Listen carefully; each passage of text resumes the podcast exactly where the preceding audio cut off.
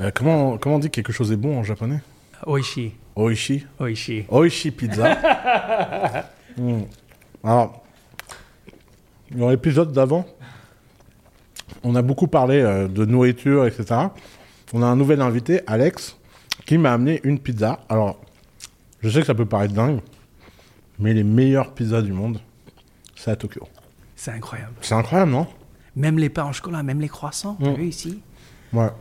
On parle beaucoup de nourriture. Franchement, avec Kevin, on a parlé une heure de bouffe. Alex, présente-toi pour, euh, pour nos invités. Euh, bonjour tout le monde, je suis Alexandre Fazel, je suis le Chief Partnership Officer à chez Swissborg. Et puis, euh, on s'est rencontrés euh, d'ici à 9 mois de ça à peu près. Hmm, À Dubaï Et puis et là, avec beaucoup de chance, on se retrouve à Tokyo, en plein centre de Tokyo où j'ai vécu euh, 11 ans. Je passé 11 ans de ma vie, donc euh, un tiers de mon âme. Et encore ici, donc euh, ça fait super plaisir. Quoi. Toi aussi, mariée une japonaise Ouais, marié avec une japonaise Toi, et une fille. Toi, une fille. Ouais. Donc, tu as une petite fille euh, franco-japonaise. Franco-japonaise, suisse et un peu d'iranien. Parce toi, un mélange. franco-suisse. C'est ça. En fait, ma, ma mère est suisse et mon père iranien. Euh, né aux États-Unis. Né aux États-Unis. Attends, mais attends. T'as tous les passeports ou pas? J'ai le passeport américain. J'avais le passeport iranien quand j'étais petit. Là, c'est pas très serviable. bah là- pas grand chose, quoi. Ouais, ça on va pas le dire. Le passeport français. Et puis, j'ai pas encore la nationalité suisse, mais Cyrus, mon frère, donc Ouais, le, le CEO de. Swissborg, il a, ouais, Mm. il a réussi à l'avoir. Incroyable. Ça, Tu sais que pour un Libanais, il y a, chez les Libanais, il y a une passion, c'est euh, cumuler les passeports. Moi, mes oncles et tout. Et d'ailleurs, moi, la plus grosse bêtise que j'ai faite, c'est à mes 18 ans, j'aurais pu avoir le passeport canadien. Et j'étais con à 18 ans. J'étais un peu en rébellion avec ma famille à l'époque. Euh, Ah, vous me faites chier avec vos passeports et tout. Et tout le monde, mes oncles, tout le monde m'a dit prends le passeport canadien, t'as un an pour le prendre, prends-le et tout. Il fallait remplir un dossier, j'ai eu la flemme, j'ai pas fait. Et depuis mes 19 ans et un jour, je le regrette. C'est euh, en fait, c'est une telle liberté d'avoir plein de passeports. Ça te permet de changer de pays, de changer de trucs, de machin. C'est clair, c'est incroyable. Le passeport suisse, il est incroyable. Le- Ouais. Le, passeport japonais, je crois Ouais, que c'est le, meilleur deuxième, passeport. deuxième, au monde. Tu sais, c'est quel le nouveau premier? C'est lequel Depuis l'année dernière Les Émirats. Mais non. Ça a devancé les Japonais. Ouais, ça a devancé les Ah, Japonais. Incroyable. Et ils sont partis de la pire position du monde il y a 20 ans. Mais ouais, c'est Mm. clair. Et l'année dernière, ils ont signé 22 nouveaux accords de libre circulation qui les a fait rentrer numéro 1. Incroyable. Et ils veulent, le roi de- des Émirats a dit que d'ici 2030, euh, il voulait avoir le passeport le plus universel du monde. Euh, ils sont dans une négo incroyable avec les États-Unis pour que les Émiratis n'aient plus besoin d'aller. euh, Donc là, les Émiratis n'ont pas besoin de visa pour les US pour les vacances, mais ils veulent que le passeport émirati te donne le droit de vivre aux US sans visa. Mais non. Et ils ont dit dites-nous combien ça coûte, on paiera. Incroyable. Ah ouais, c'est- ils sont très très très chauds là-dessus. Ouais, moi, déjà, j'enviais les, les Japonais, mes amis japonais, japonaises, parce que dès qu'ils voyageaient, ils n'avaient jamais besoin de visa. Comme tu dis, tout était pratique. Tu pouvais aller n'importe où, quoi. Mais les Français, on est pas mal, 8e ou 9e. Ouais, 8e, 9e, c'est pas mal. Et le Suisse, il est très bien aussi. Ouais. Sixième ou cinquième, ouais. Incroyable. Alors, comment t'as comment t'as atterri au Japon au début? Ah, c'est une histoire assez drôle en fait. J'étais, euh, en fait, j'étais arrivé en journée d'orientation. Euh, j'ai, fait un programme d'échange euh, dans une école, dans, un- dans une université américaine. Et puis ils avaient un, accord avec Waseda, qui est une des grandes universités du Japon. Et super drôle. J'arrive le jour de l'orientation. Et puis en gros, imagine-toi, tu arrives là-bas, tu es un nouvel étudi- étudiant, tu un peu la pression, tu connais personne, pas d'amis, etc. Et c'était tellement stéréotypique, Osama. Genre, il y avait une table, il y avait les Allemands, il y avait les Français. Les Allemands, ils, ils étaient bien assis, assez robustes. Les Français, ils étaient là, ils s'en foutaient complètement avec leur petit polo de beau gosse. Et puis d'un coup, sur ma gauche, j'ai vu une table japonaise, en fait, d'étudiants japonais. Et puis ils étaient, mais radio silence. Ils disaient rien. Les Italiens, ils étaient bavards. Les Brésiliens aussi, les Mexicains, ils étaient bavards. Mais j'entendais rien, quoi. Et ils étaient bien assis, le dos bien droit, à main sur les cuisses, Ouais. et, et à regarder en bas. Et, et vraiment, il n'y avait aucun son. Et pour moi, c'était tellement mystérieux et, j'étais tellement curieux que je me suis dit, tu sais quoi, au lieu de rester avec des Français, euh, j'ai vécu euh, 13 ans en France, ça, ça me dit rien. Je préfère aller me squatter avec les Japonais, donc je vais aller les voir, quoi.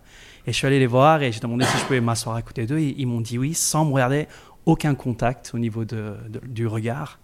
Et je me suis assis et franchement, j'ai été. euh, tu sais, on a, on, a, on a une tendance à vouloir euh, devenir amis avec les gens qui sont comme nous ou comme les personnes qu'on aimerait devenir comme eux. Mm. Enfin, si, Ouais, si tu ouais. as compris un peu le truc. Ouais. Mais moi, c'était le contraire, en fait. Je me suis dit, ils sont l'opposé de moi. Ils avaient l'air d'être euh, très détaillés, très attentionnés, euh, très droits, très euh, introvertis. Alors que moi, j'étais très extroverti. Donc, je me suis dit, ah, c'est tellement mystérieux, il faut que je me fasse pote avec eux. Et c'est là où tout a démarré, en fait. Incroyable. Ouais. Incroyable.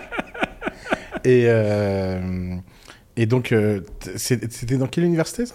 Ça, c'était à Cal State, Cal à State. Fullerton, ouais. Ah ouais, Ouais, d'accord. c'était Aux US. Orange County, ouais, Californie. Orange County.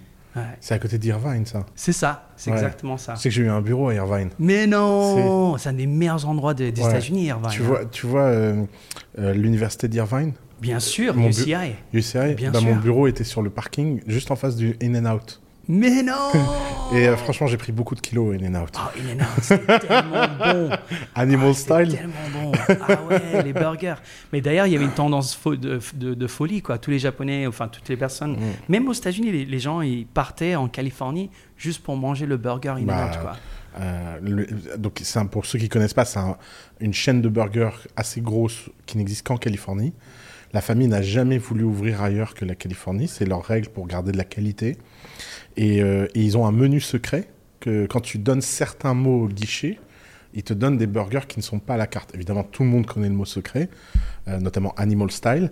Et, euh, et c'est vrai que c'est c'est- enfin, c'est le genre de coup de storytelling à créer des légendes, en fait.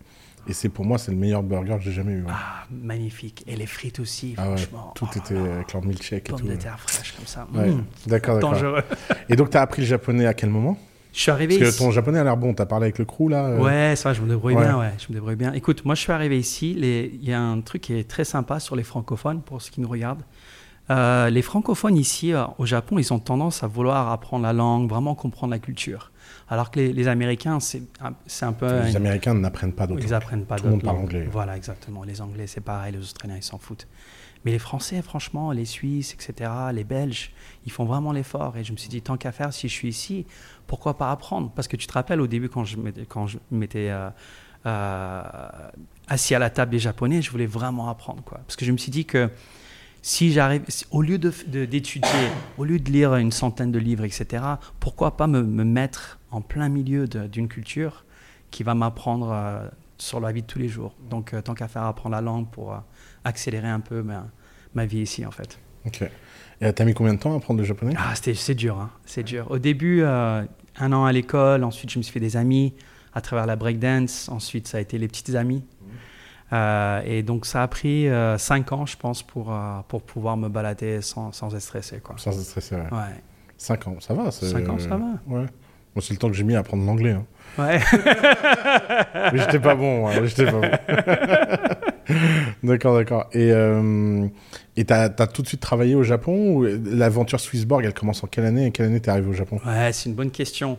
Ben, en fait, moi, je suis. euh, comme toute personne, tu commences par donner des cours de français ou d'anglais parce qu'à l'époque, surtout, il y avait tellement de demandes, mais il n'y avait pas assez de, de supply. Donc, euh, donc, en fait, tout le monde se, mettait dans ce milieu-là. Et ensuite, éventuellement, euh, je me suis mis dans tout ce qui est coaching pour les startups. J'ai essayé ma propre startup qui a échoué. Il y a des fais- startups au Japon? Euh, ouais, l'époque- c'était l'époque où il y avait Google Startup, tu te rappelles Ok. les- Enfin, c'était la tendance Silicon Valley, Startup 500 Startup. Même, même euh, eux, ils ont eu ça. TechCrunch. Euh, ouais, ils ont eu. ces- Ah ouais, mais c'était incroyable. C'est vrai qu'il y a eu des meet-ups tous 500 les soirs. Startup Tokyo, j'avais oublié Ouais, ça. il y avait 500 Startup. Dave Tokyo. McClure était venu à, à Tokyo. Ouais, carrément. J'avais Ouais. rencontré. Tu connais ouais. Dave Euh, Je le connais pas Ouais. personnellement, mais on s'était dit bonjour Ouais, ouais, à très bon l'époque. copain. J'avais fait un peu de travail pour 500 Startups. Ok. à l'époque. Donc, euh, ouais, ici, c'était aussi chaud. Peut-être pas aussi chaud qu'à Silicon sûr, Valley, mais c'était quand même chaud. Il y avait un meet-up euh, organisé tous les 2-3 jours, quoi. Et donc, tu avais aidé à ce moment-là des entreprises J'avais aidé en fait parce que j'avais échoué deux fois et je me suis dit, ok, euh, comment partager des expériences qui ont fait en sorte que j'échoue? Je connaissais pas encore le succès à l'époque, mais je voulais faire en sorte que les gens puissent éviter en fait tous les problèmes. C'est la meilleure, les meilleurs coachs sont plutôt des gens qui ont échoué que des gens qui ont réussi. hein. Et puis en plus de ça, Oussama, il y a tellement de principes ici au Japon, des philosophies, euh, des, concepts culturels qui sont tellement incroyables. Il faut comprendre déjà le japonais, c'était la deuxième puissance euh, économique quand, quand moi j'étais jeune, et troisième puissance, puissance économique à l'heure d'aujourd'hui. Donc c'est quand même un pays où on peut euh, apprendre pas mal de choses. Mais comme toi tu sais très bien, Steve Jobs, il a été énormément inspiré. Influencé, à, fond par, à fond par le zen bouddhisme. Mm. Et d'ailleurs, la, manière de se démarquer de Sony à l'époque, c'était la simplicité, c'était l'élégance. Ça, ça vient du Japon. Il avait fait des stages sur le zen bouddhisme et tout ça. Steve Jobs, il a été très, très, très loin au Japon. Hein, il a été très, très loin. Hein. Notamment avec Johnny Eve, euh, quand ils ont fait le MacBook Pro, ils se sont offerts 60 jours. Imagine, tu es PDG d'Apple. À l'époque, l'iPhone est déjà sorti. C'est une boîte qui doit faire déjà des dizaines de milliards de bénéfices. Et ils se sont offerts 60 jours chez un maître de katakana, pour ah. apprendre à travailler le métal. Et ils travaillaient le métal tous les jours comme lui pour apprendre la beauté de la matière. Hmm. Pour s'imprégner de, ce, de cette handcraft qu'a donné, euh, tu vois, ce, ces, ces, coques en aluminium et tout, c'est inspiré par l'art du katakana. Mais non. Si. Incroyable. La calligraphie japonaise a inspiré les polices, euh, parce qu'il a fait un cours de calligraphie japonaise quand il était à l'université. Euh, et il a une tradition avec ses enfants. C'est pour leur, je sais plus quelle année, il leur offre un voyage de deux semaines au Japon juste avec lui. Euh, il était végétarien. Et le seul endroit au monde où il mangeait de la viande et du poisson, c'était le Japon. mais non. Parce que c'est pour lui, c'était le seul endroit où les animaux étaient tués avec respect. Incroyable, Ouais. incroyable. C'est Ouais, mais fou, le hein. côté minimaliste comme ça, Mm. c'est, euh, il y a tellement de choses à apprendre, je pense, du Japon. Moi, il y a un truc que je que je surkiffe, Oussama, tu sais très bien, c'est le, le concept de ikigai. Hmm. Ah ouais, ça, c'est. Et le ikigai, pour moi, c'est un truc que toutes les écoles devraient nous Vas-y, apprendre. quoi. explique-nous le Ikigai. On, est, Ok. on, est, on est à Tokyo. euh. Ouais, c'est c'est le nom que j'ai donné au mastermind que j'ai créé. Ah, trop bien The Ikigai Society. Ah, trop bien. Bah, c'est le meilleur nom. Explique-nous. C'est le euh, meilleur nom. Ben, moi, le, le côté minimaliste, le côté zen bouddhisme, je trouve ça extra- extraordinaire. Le côté Kanban, qui a fait le, le lean manufacturing de Toyota, qui ensuite qui, a- qui s'est transmis au, au lean startup, Mhm. etc. Ça vient aussi du Japon, donc il y a quand même beaucoup de concepts. Mais euh, moi, le Ikigai, je- franchement, c'est euh, ce que j'ai tellement aimé de tout ça, c'est que souvent, Ikigai, d'ailleurs, ça veut dire la rais- le, le raison d'être, en fait. Et, euh, et en fait, ce qui est, ce qui est raison d'être, mais ça veut iki, ça veut dire vivre. Donc, est-ce que c'est est-ce que c'est une raison d'être? Raison de vivre. Raison de vivre. Voilà, c'est plutôt raison de vivre. Mm. Et donc, euh, moi, ce que j'avais vraiment aimé, c'est que souvent, on a tendance à, à être perdu dans la vie, à pas comprendre pourquoi je suis sur la Terre, je suis censé faire quoi. Je sors l'université, bon allez, je vais, je vais aller postuler chez une boîte euh, assez connue parce que mes parents me l'ont dit ou parce que c'est comme ça que les gens font. Mais on n'a vraiment jamais appris à l'école à comment re- refléter sur soi-même et vraiment aller profondément et comprendre qu'est-ce que je suis censé faire. Quelle est, ma, quelle est la raison pour laquelle je suis ici sur cette terre? Et les Japonais, en fait, ils ont, ils ont pris quatre quadrants où ils ont dit il faut combiner en fait ce qu'on aime, ce dont on est compétent, ce dont on peut faire l'argent, on peut monétiser, et ce qui peut aider euh, notre société. Et la combinaison des quatre, La combinaison des quatre, exactement. c'est ta raison de vivre. c'est c'est la raison de vivre. Et ce qui est vachement cool dans, dans tout ça, c'est que si on prend par exemple que les, les quadrants du haut et on se dit ce que j'aime faire et ce, ce dont je suis bon, je suis compétent, ben ça c'est seulement une passion. Si c'est ce que je suis bon à faire, mais euh, je peux le monétiser, ça c'est une profession, c'est un métier. Si c'est quelque chose dont j'aime mais qui aide notre société, c'est une mission. Donc en fait, vraiment, quand on prend les quatre quadrants, il faut que tout soit combiné. Et ça, en fait, à travers ce que j'aime, ce que je peux faire de, de manière euh, compétente, ce que je peux monétiser, ce que je peux aider le monde, ces quatre coins-là vont créer la combinaison de notre passion, profession, mission, et le quatrième, on vient de le dire, c'était Euh, vocation. vocation. Et ça, c'est le Ikigai ici au Japon. Et je- Comment concrètement tu trouves ton Ikigai? Parce que c'est sympa de se dire ça, mais comment en tant que jeune personne qui écoute ce podcast, si tu dis je veux combiner ces quatre choses, comment tu fais? Moi, ça m'a pris des années. Hein. Moi, je pense que je suis dans mon Ikigai. Je- si tu regardes ce que je fais, j'ai j'ai les quatre. Et ça m'a mis, euh, ça m'a mis 13 ans pour euh, atteindre l'Ikigai. J'ai commencé parce que... Alors, moi, j'ai commencé parce que gagner ma vie, c'était mon obsession. J'avais pas d'argent. Euh, et puis un jour, euh, moi, l'argent m'a démotivé très vite, malheureusement. Je dis malheureusement parce que j'envie vachement les gens qui ont la passion de l'argent. Moi, mon problème, c'est que dès que j'ai un peu d'argent et que je peux le dépenser, ben, J'ai pas le sentiment, j'ai pas de sentiment d'insécurité où je me dis il faut que j'accumule. Je me dis bon, il y en aura toujours. Pour moi, l'argent c'est une rivière d'abondance. Il suffit de se servir un peu. Euh, et après, je me suis dit bon, euh, il y en a marre. Il faut que j'allie l'argent avec euh, la passion. Et après, j'ai compris qu'il y avait des choses où j'étais meilleur que d'autres. Et au début, je me suis un peu perdu parce que je, je voulais être bon à ce que les gens voulaient dans mon entourage que je sois bon à.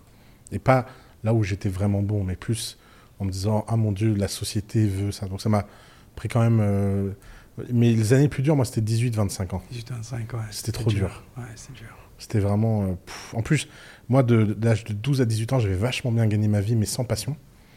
Moi, j'avais gagné ma vie en m'emmerdant. Parce que je faisais des sites internet, mais, mais l'argent pleuvait. Euh, tu sais, je, cliquais, il y avait de l'argent qui tombait. Je disais, mais j'ai pas envie de cliquer, je m'emmerde. Euh, et, après, j'ai fait une plateforme d'antiquité en ligne, mais j'avais aucune passion de l'antiquité. Je, prenais en photo des meubles, j'y vendais quatre fois le prix. À la rigueur, j'avais un peu la passion du commerce, parce que j'étais libanais, tu vois. Y avait pas, je me levais pas le matin en disant, ah, je serai le meilleur antiquaire du monde. Et au Japon, ils ont ce truc. Tous les mangas, là, comment ça s'appelle les, euh, comment ça s'appelle l'histoire d'un manga traditionnel? C'est Shugen? Le Shugen. Ah ouais, ouais, ouais. ouais. Euh, c'est l'idée qu'il y a un personnage qui va devenir le meilleur au monde, le roi des pirates, Sangoku, le guerrier le plus puissant de l'univers. Ils ont cette passion euh, incroyable euh, au Japon. Et c'est vrai qu'à un moment, c'est la culture manga qui m'a rattrapé. Je me suis dit, je veux être Sangoku en fait. Je veux pas, ah, je veux pas être Vegeta. je pense qu'avoir un modèle comme ça, c'est le, le, top. Il y a beaucoup de gens qui sont inspirés d'une certaine personne qui avait navigué. Mais je pense que tu as, mentionné un mot qui est critique et c'est celui de l'entourage. Mm. Tout ce qui est réflexion personnelle, bien évidemment, idéalement, on prend lui qui gagne, on, l'imprime même à travers son imprimante et, on va faire une petite liste en fait des choses qu'on aime faire naturellement, etc. Mais euh, donc il y a beaucoup de réflexion, il y a de l'expérience aussi. Moi, ça m'est pas arrivé jusqu'à l'âge de 35 ans, je connaissais pas mon Ikigai. Et ça, m'est un peu tombé euh, dans les, sur les cuisses. Quoi. C'est grâce à mon frère et Swissborg, je me suis rendu compte, oh là là, mais tout, tout, tout, tout est aligné en fait, vraiment. Tu dis un truc intéressant parce que c'est vrai que moi j'ai souvent trouvé l'ikigai des autres. Ah. J'ai souvent eu l'instinct de gens dans mon entourage en disant écoute, je te donne un conseil, fais ça. Et tu, tu vas voir, tu vas être tellement plus aligné. Et, c'est vrai que je, peux diviser en deux entre les gens qui m'ont écouté et les gens qui m'ont pas écouté. Parce que même les gens qui m'ont écouté où j'ai eu tort, par exemple, je leur ai dit c'est ça, mais en fait, je me suis trompé. Ils ont ensuite trouvé le chemin par l'erreur. Mmh. Et c'est vrai qu'être, euh, faire confiance à quelqu'un à un moment pour juste passer une étape. Alors que ceux qui m'ont pas écouté, ils ont jamais trouvé leur voie. Parce qu'en fait, ils m'ont pas écouté, mais ils ont écouté personne. Et donc, en fait, ils ont jamais testé. Ils ont un peu c'est vrai que prendre des risques et tester des choses. Toi, ton, frère, euh, alors moi j'ai une grande admiration pour ouais, frère. vous, avez été comme ça dès, la, dès, la, première seconde. Euh, vraiment, euh, je trouve que c'est. D'ailleurs, tu vas faire un petit aparté. Explique Swissborg, petit moment pub, sans aucune. Vraiment décomplexé. Pourquoi les gens devraient utiliser Swissborg? Qu'est-ce que fait Swissborg? Pourquoi vous êtes les meilleurs? Mais Swissborg est une plateforme de gestion de patrimoine et l'objectif, ce qui est très drôle, c'est qu'on a eu une mission, on a une vision, etc. depuis très longtemps, mais c'est seulement au bout de cinq ans, on s'est finalement retrouvé sur une mission, une vision que tout le monde comprend et arrive à, retenir. Parce qu'à l'époque, c'était euh, démocratiser euh, la finance, le monde de la finance. Mais qu'est-ce que ça veut dire en fait démocratiser? C'est assez complexe quand même. Il y a beaucoup de perspectives, etc. Mais maintenant, en fait, on s'est dit que Faisons ça simple. Swissborg est une entreprise, un écosystème, une, communauté qui va aider sur tout ce qui est planning et éducation financière et donner des outils pour créer une indépendance financière. Et à travers cette indépendance financière, l'objectif est bien évidemment de devenir euh, financially free, d'avoir une liberté financière. Donc tout ce qui est sur planning, éducation, euh, ensuite indépendance, et liberté. C'est un peu le concept maintenant qu'on se dit. Si on arrive à créer une, boîte, pas seulement un exchange qui, qui va lister tous les, les, tokens du monde pour créer du profit, mais vraiment pour euh, avoir une approche plus personnalisée et vraiment pour aider les gens. D'ailleurs, vous avez des produits assez spécifiques. Vous avez donc un produit d'exchange comme Binance ou Coinbase où je peux venir acheter euh, des Ethers, des USD, euh, T, euh, whatever, ce que j'ai besoin. Ouais. Mais vous avez un produit Earn qui, est, qui a un yield, c'est-à-dire que tu places une crypto et cette crypto va produire des intérêts. Euh, tu peux nous expliquer un peu ça? Ouais, bien sûr. Mais tout ce qui est euh, earn, en fait, c'est c'est des rendements qui viennent à travers la DeFi, donc qui sont traçables et vérifiables en temps réel. Donc euh, tout est transparence, transparence, elle est incroyable, hein. transparence, elle est incroyable. On, on sait où, sont les actifs. Il n'y aura jamais de soucis comme on a avec Celsius ou, ou toutes les, les boîtes qui, qui ont été dans l'ombre en fait. Euh, et ensuite récemment, bah, comme tu sais bien, on a lancé des ETF. On a une, une, une ETF Web 3. Donc le, le concept des ETF ou, ou des index ou des indices, c'est vraiment de, de se dire, OK, euh, je crois dans la blockchain, j'ai une croyance. Par contre, je ne sais pas quel layer 1, 2, 3 choisir, etc. Et c'est Swissborg qui va en fait créer ce portfolio et optimiser ça comme un S&P 500. Euh, donc on a, rien, on, a, on a besoin de rien faire en fait. Donc c'est euh, une façon de s'exposer de façon passive à des crypto-monnaies sans avoir besoin de rebalancer ton portefeuille quand il y en a une qui change de valeur, en, en ayant vous des insiders que le marché n'a pas. euh. Euh, D'ailleurs, un, un truc que j'ai... Moi, j'ai été un profane et un expert des cryptos euh, en très peu de temps. Et il y a un truc qui m'a marqué, c'est que j'avais euh, oublié à quel point les marchés financiers étaient manipulables. Hmm. Et en fait, euh, quand tu lis des livres sur les années 20 dans la bourse, c'est jusqu'à la crise de 29, parce que la crise de 29 a été un grand changement de comment la bourse opérait. Euh, tous les mecs là, les JP Morgan, Morgan Stanley des années 20, ils faisaient des trucs invraisemblables, hein, les, les corners, les machins. Et, là, et dans le monde de la finance traditionnelle, c'est devenu quasi impossible. Euh, tu veux faire bouger le dollar de 3%, euh, vas-y, réveille-toi. Ouais, c'est clair.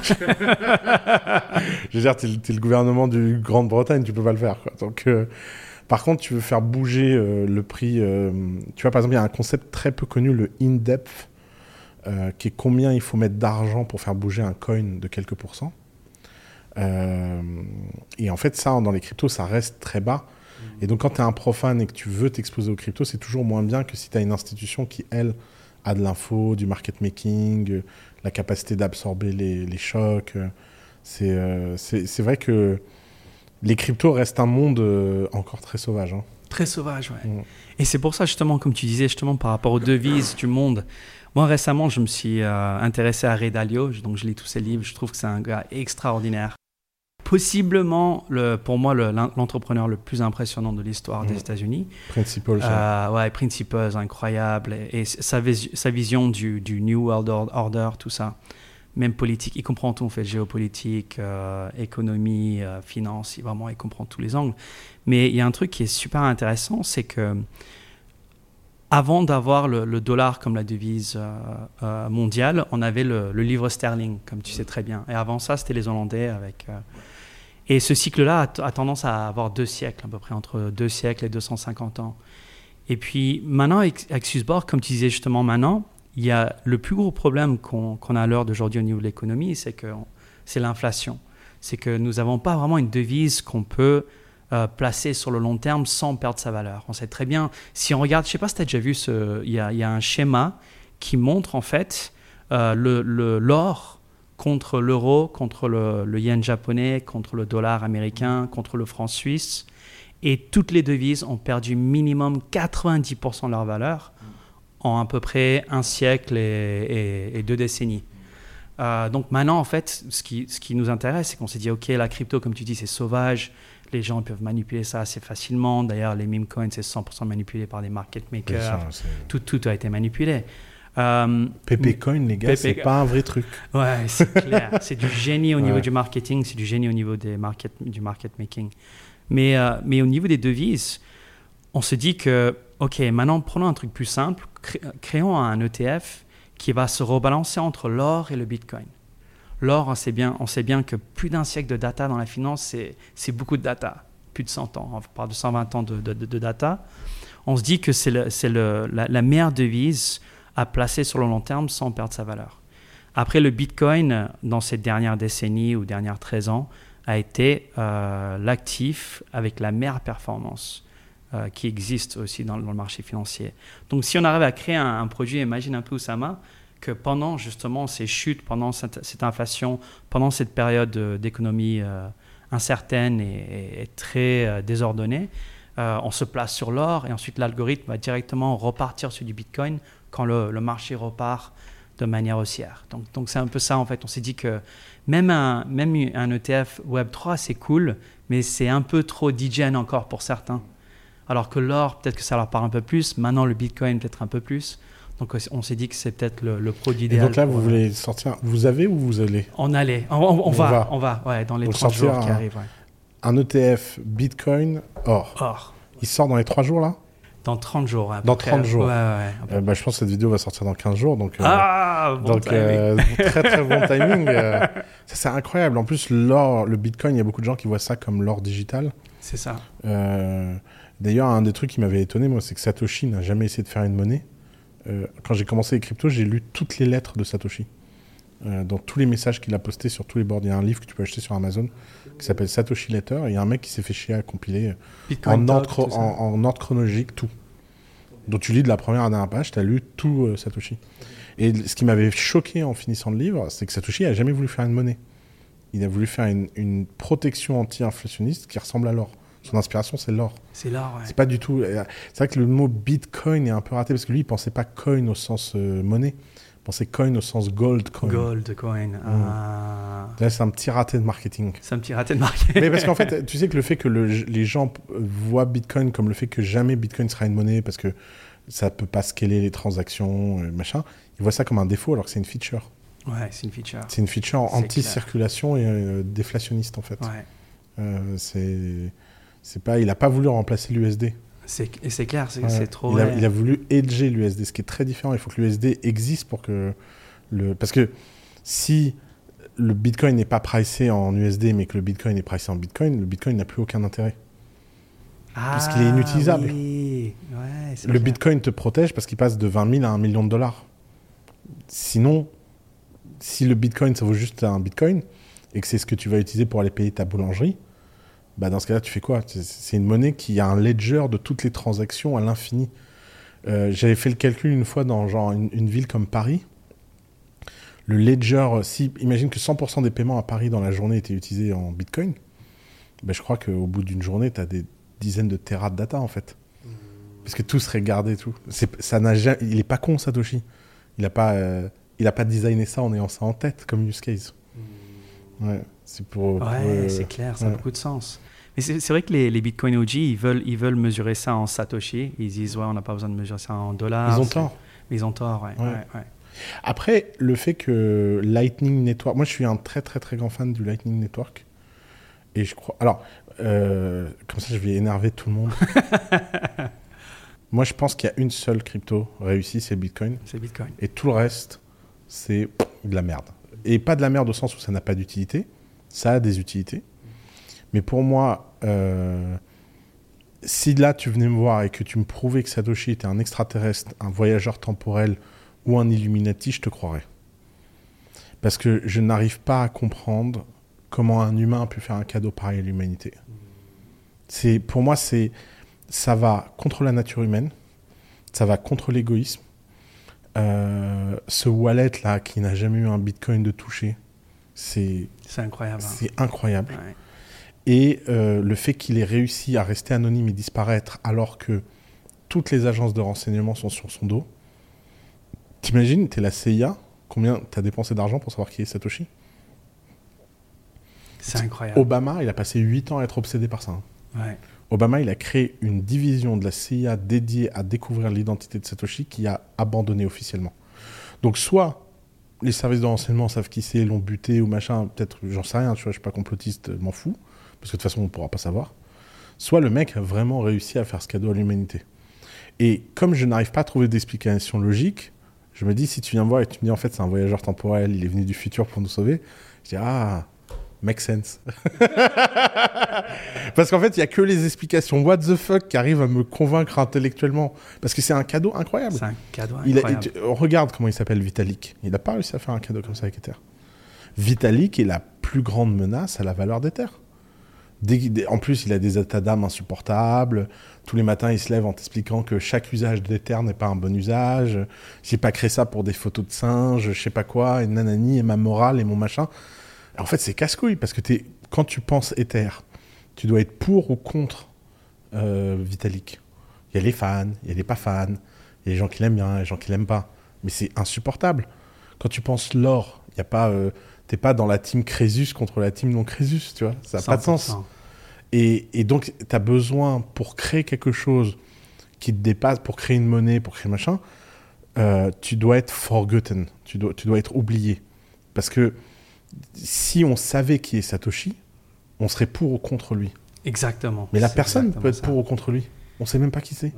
On sait pas s'il a, il est gentil ou pas.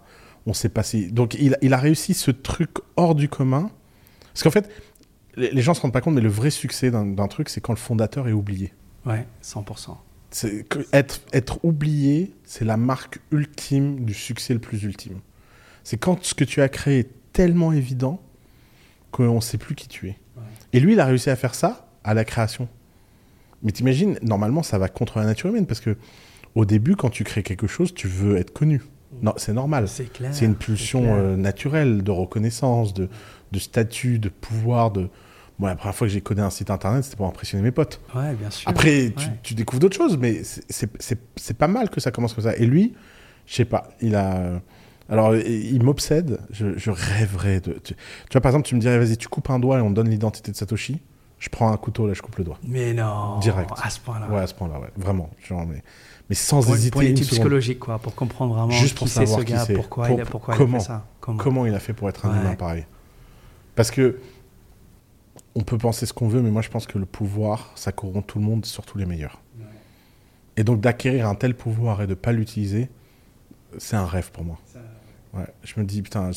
Et, en plus, ça me donne un immense espoir dans la nature humaine. Ah ouais, 100%. Parce qu'il y a quelques-uns, tu vois. Parce que pour moi, il est du niveau de Jésus, hein, sans, sans déconner. Hein. C'est-à-dire que c'est à peu près le même niveau de personnage. Je sais pas si Jésus a existé ou pas, mais suppose qu'il a existé. Le mec, il vient, il fait un livre à l'époque, il dit aimez-vous les uns les autres, tendez les joues. C'est un message hors du commun, surtout à une époque où tu as le droit de tuer les gens parce qu'ils ont volé un bout de pain. Donc imagine comment tu étais disruptif. tu viens et tu dis les gars, on va être qu'amour. Et ben, c'est à peu près du même niveau pour moi. C'est-à-dire que le mec, il vient, il crée. Et c'est combien, tu sais combien c'est de bitcoin qu'il a dans son wallet là? C'est un million de bitcoin ça? Ouais, à peu près, ouais, je pense. Ça, fait, quoi? Ça fait 30 milliards? Ça fait 30 milliards ouais, à l'heure d'aujourd'hui, ouais. 30 milliards cash Liquide en plus. Hein. Liquide. Liquide en plus. Alors peut-être qu'ils pourraient pas les dumper euh, en une journée, mais, mais sur 5-6 ans. Euh, Facile quoi. Tu les convertis. Hein. Non, mais c'est incroyable. Le narratif, mais d'ailleurs, quand tu penses à ça, c'est plus que la technologie, c'est vraiment le narratif derrière Bitcoin. C'est la philosophie, c'est. Euh, comme tu dis, c'est même Apple à l'heure d'aujourd'hui, quand on pense à Apple, on pense Steve Jobs, même si ça fait combien de temps? Ça fait 15 ans qu'il est. Ça fait 15 ans qu'il est mort. 15 ans qu'il est mort, ouais. Paix son Donc, euh, ouais, paix à son âme. Donc, euh, c'est, franchement, c'est incroyable ce qu'il a, ce qu'il a fait ou ce qu'ils ont fait ensemble. Je pense que c'était. Euh, mais incroyable. Toi, tu as découvert les cryptos en quelle année? Moi, c'est arrivé en 2016. Et puis Cyrus, il m'a envoyé, mon frère m'a envoyé de l'Ether. C'est ton petit frère Ouais, c'est mon petit frère, ouais. Plus petit, mais par contre plus beau et plus intelligent. je me suis fait arnaquer sur ce coup-là. Ouais, ça, c'est Je dis la même chose à mon frère aîné, ouais. M'a envoyé l'Ether, donc c'était euh, très extrinsèque dans le sens où, euh, l'Ether était euh, en dessous de, 200 euros. Puis j'ai vu ça monter, ça arrivait à 1000 euros et du coup je, je commence à m'intéresser. Mais pourquoi ce truc, il, il me l'a envoyé à 180 euros, maintenant pourquoi ça fait 1000 euros? Et puis il a réussi à m'avoir de manière extrinsèque. Mais après, comme tu dis, l'ikigai, pour en revenir là, moi ce qui m'a très touché dans tout ça, c'est que quand j'ai commencé à, à, vouloir m'instruire, c'est là où j'ai compris, ah, mais il y a tellement de sens. Parce que nous, en fait, nos parents, euh, mon père, il travaillait pour le, gouvernement iranien, mon grand-père était le maître de cérémonie et le, chef de protocole du Shah d'Iran, du roi. Donc si tu tapes le Shah d'Iran, tu tapes le, prénom de mon grand-père, tu vas aller voir partout, partout dans le monde avec, euh, avec différents présidents, différents premiers ministres. Ça, c'est votre grand-père Notre grand-père était toujours Vous l'avez connu? Ah, on l'a connu, ouais. Et, euh, et c'était une personne incroyable. Et donc, euh, ils avaient une très grande fortune, mais évidemment, ils avaient très très bien réussi du côté de mon père et de ma mère. Mais quand la révolution est arrivée en Iran en 1978, euh, le gouvernement a tout confisqué en fait. Il y a tout, a été pris. Les, comptes en banque ont été bloqués, euh, l'immobilier a été confisqué, donc tout a été pris. Donc euh, c'est vraiment. Cyrus, il, aime bien dire le mot nouveau pauvre au lieu de nouveau riche. on était les nouveaux pauvres. Parce que du coup, du jour au lendemain, on n'avait plus rien. Heureusement, ma mère, elle avait réussi elle avait quelques comptes en banque à Paris, parce qu'il y avait, comme entre la France et l'Iran, il y avait beaucoup d'échanges. Euh, donc on a réussi à... Et ensuite, mon, père, il a eu son green card pour vivre aux États-Unis. Donc déjà, on a été, euh, on a été un peu victime d'un gouvernement. Et puis euh, de, perdre toute notre fortune. Et puis ça, déjà, tu peux imaginer hein, que, ça, que ça a déjà une certaine connexion avec la blockchain et, d'avoir un système... Ouais, moi j'ai la même chose avec le Liban. Ouais. ah, exactement. Le Liban, c'est exactement la même chose. Et en plus, pour, pour maintenant qu'on parle du Liban, on a, une deuxième, euh, on a un deuxième cas qui est arrivé pendant Trump qui a, qui a envoyé un, embargo de plus sur l'Iran. Et ça, quand, ce genre de malheur arrive, toi tu sais très bien, euh, étant libanais, en fait, mon père, il a vécu quasiment toute sa vie à l'étranger. Il a fait son, il a fait son lycée à Londres, il a fait son université à Dublin, en Irlande, et tous ses comptes en banque ont été fermés. Monsieur Fazal, nous sommes extrêmement euh, désolés, mais étant donné que vous, êtes iranien, nous sommes obligés de, couper votre compte en banque. Mais monsieur, ça fait, ça fait plus de deux décennies que je suis chez vous, je suis un, bon client, etc. Donc en fait, il a perdu tous ses comptes en banque. Tout. Genre, tu, tout accès à la finance, euh, en plus de ça, le, le Touman iranien, la, devise locale, euh, ça part en hyper inflation. Donc tu prends l'inflation en plus dans, la gueule. Et, troisièmement, il y a Covid qui arrive. Quoi. Donc mon, père, il est là. Quand, tu tapes un, un, embargo sur tout ce qui est import-export avec l'Iran, parce que c'est le pétrole qui, où, ils font la, plupart de leur business, mon père, il perd son travail, il n'a plus de compte en banque, il ne peut pas voyager, il est en Iran pendant Covid. Il a 78 ans, il est, il est assez vieux, et la seule manière de faire passer de l'argent pour lui donner de l'argent, c'était de lui envoyer du Bitcoin ou du l'USDT. Donc Cyrus, il avait envoyé, je crois, du Bitcoin l'Ether. Moi, plus tard, j'avais envoyé l'USDT. Et, mon père, il, est parti voir un, un Safarvi, c'est qui est une, un, exchange local où tu peux échanger ton, ton Bitcoin en, en, en en cash. quoi. C'était la seule, c'est la seule méthode parce qu'il n'avait pas de compte en banque. Moi, les cryptos, ça a sauvé ma mère. Ouais. Ça a sauvé ta maman aussi au Liban. Ma mère, elle est dans un petit village reculé dans la montagne.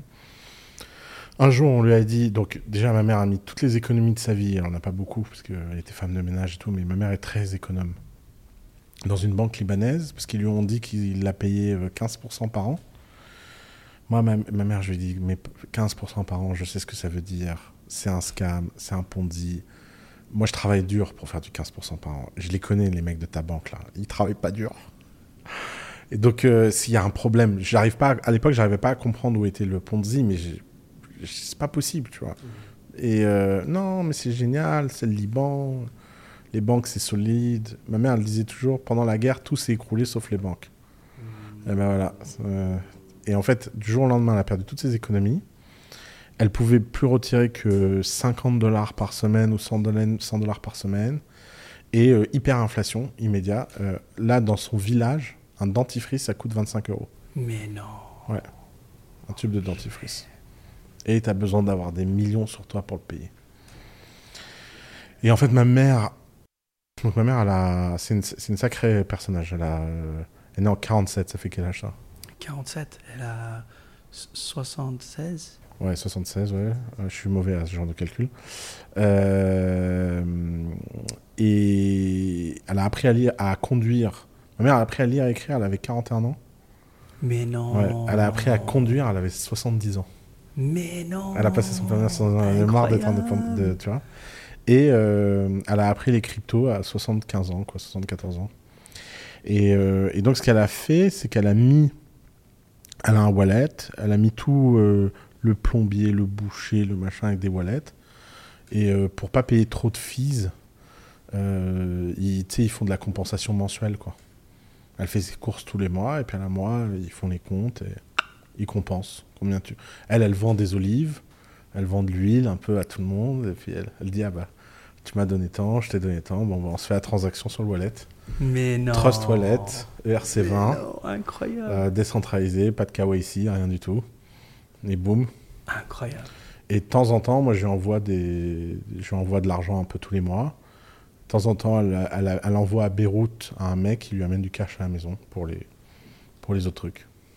Incroyable. C'est fou, hein Incroyable. Et le pays, le pays, euh, mais tous les Libanais sont comme ça. Ma mère est incroyable, mais ils sont tous comme ça. Ouais, ils sont tous comme ça. C'est un pays de, c'est un pays de gens résilients, tu vois. Et, euh, et ce qui est fou, c'est que le pays entier est en train d'être sauvé. Et moi, j'ai deux potes là qui sont en train de créer la première banque crypto. Et ils se sont dit le meilleur endroit au monde de le créer, c'est le Liban. Et ils vivent, c'est deux Libanais, ils vivent au Liban et, et ils disent en fait le système s'est tellement écroulé et on se rend pas compte qu'un système quand ça s'écroule, ça s'écroule vite. Ça s'écroule vite. Ouais. Toi, tu as eu les cas en Iran, le Liban. Ah, euh, en Iran, c'était incroyable. Je crois qu'en trois jours, ils ont perdu un tiers de la valeur de. Un truc comme ça, un- entre un tiers et même peut-être 40%. Ça arrive d'un coup, comme tu dis. Ouais. Tu te lèves le matin et Tu te lèves le matin. Regarde l'Argentine. Oh, purée, qu'est-ce qui ça Ouais, L'Argentine, c'était le pays le plus riche d'Amérique du Sud. ouais. Boum. Plus rien.